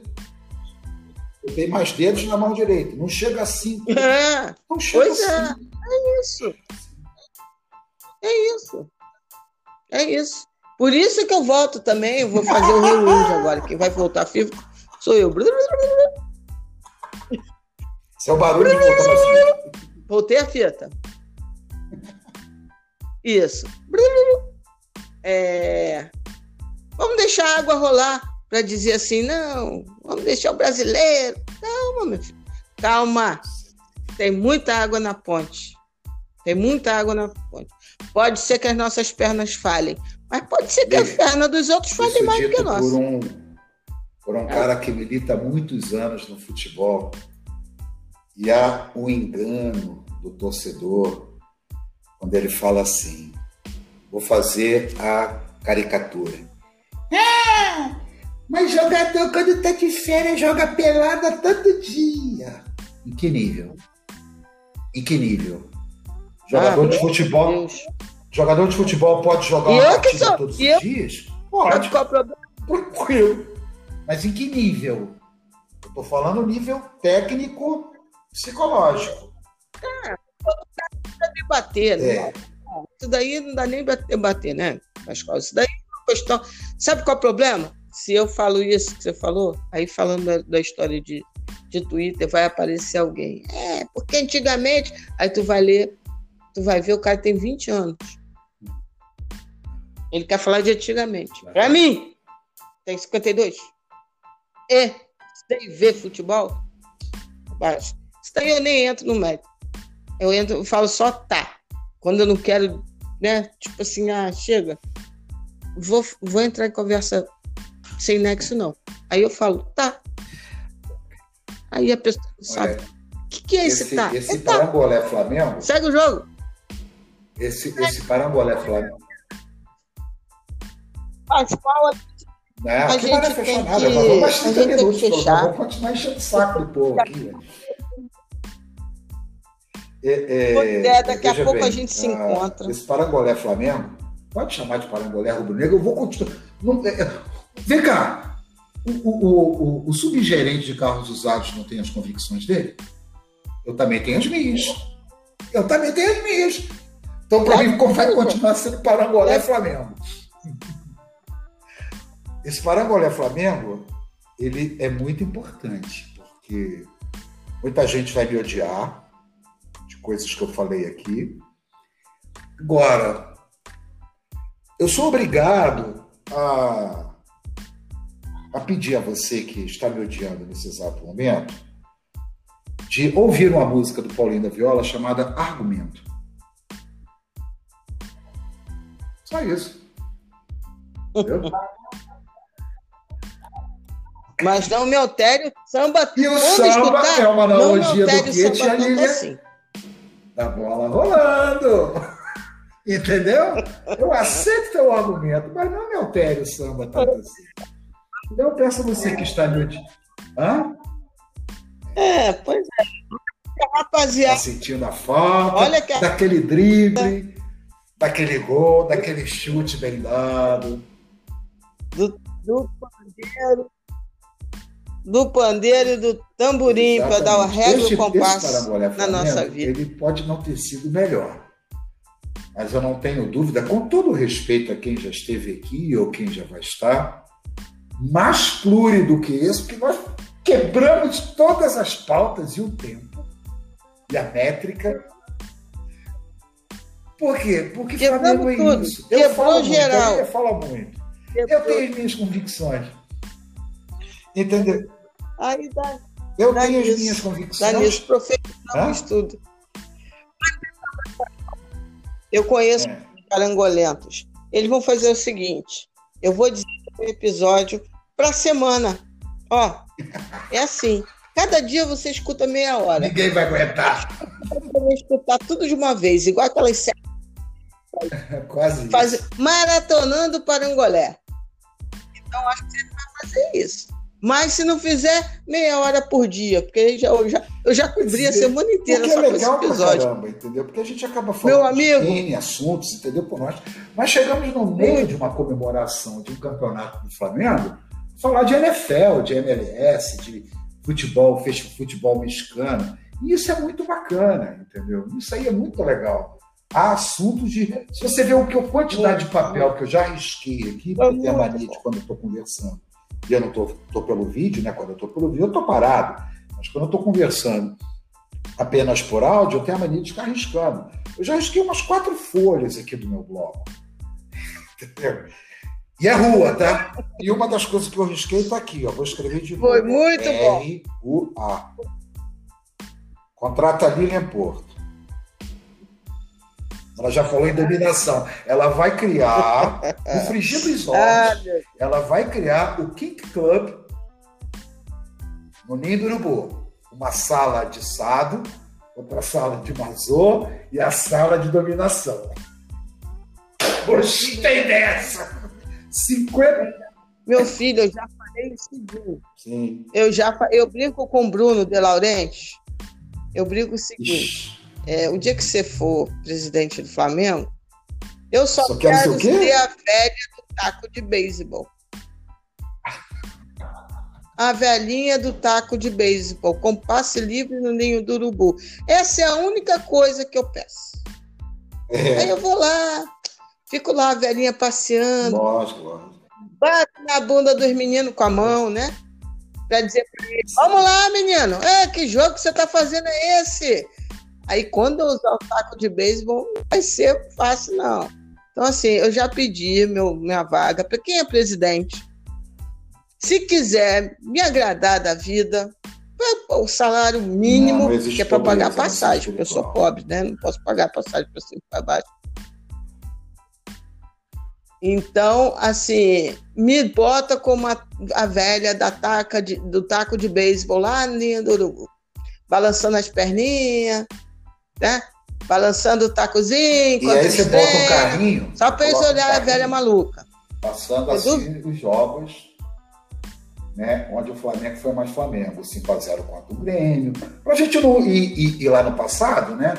A gente começa a passar os jogos contra o Grêmio, fala assim, olha é assim que se faz, ó. Essa imposição tática. E batendo com o taco na mão assim, ó. Pá, pá. Eu tô te falando que ela quer criar ela quer criar o é, Club. É só isso. Que é um, né? é um negocinho que tem ali em Londres, que agora não pode da pandemia, né? Pessoal lá da roupa de couro e de latex também. De latex, do chicote. É, não, Agora vai começar o parangolé para maiores de 18. Não, não, Oh, não quero assustar os meninos tanto assim, não. Só quero estar com não. Vai começar o parangolé para maiores agora. Pascoalzinho. Oi, querido. Pascoalzinho, olha, prazer. Saúde e paz para você. Foi uma delícia. Não tem problema nenhum, porque é só dividir em episódios, tá tranquilo porque o papo foi delicioso e serviu para a gente falar de calendário Rogério Senna, o que foi e o que será do Flamengo na temporada. Então tá tudo perfeito. Beijo no teu coração. Daqui a pouco a gente vai se é. encontrar, é. literalmente, né? Não literalmente, porque não é fisicamente. Mas eu vou participar do canal do Pascoal daqui a pouquinho. A voz, ó, já tá indo pros cacetes. Então, vamos lá.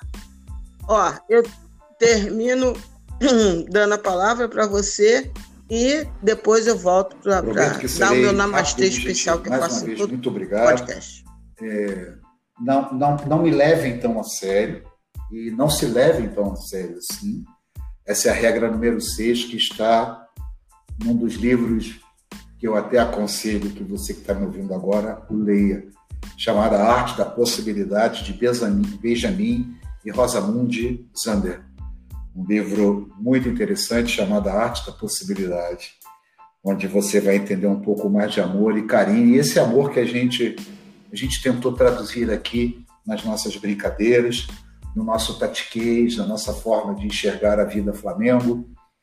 Enfim, é, quando a gente se dedica a você que está nos ouvindo, significa que eu também o amo, é, de certa forma. Não, não tenho a menor pretensão a, além disso. É, é, pegar o meu amor Flamengo e transferir para você que está me ouvindo agora. E vai aqui o meu desejo para que você continue sendo abençoado por qualquer força divina que você acredite. Se você não acredita em força divina alguma, que acredite em si mesmo, mas que você continue tomando muito cuidado, que a vida contemple com tudo de melhor para você, bem como sua família que sua casa sempre tenha bastante harmonia. Desejo isso do fundo do meu coração. Um beijo no coração de todos. E como diz o Arthur Mullenberg, Flamengo sempre.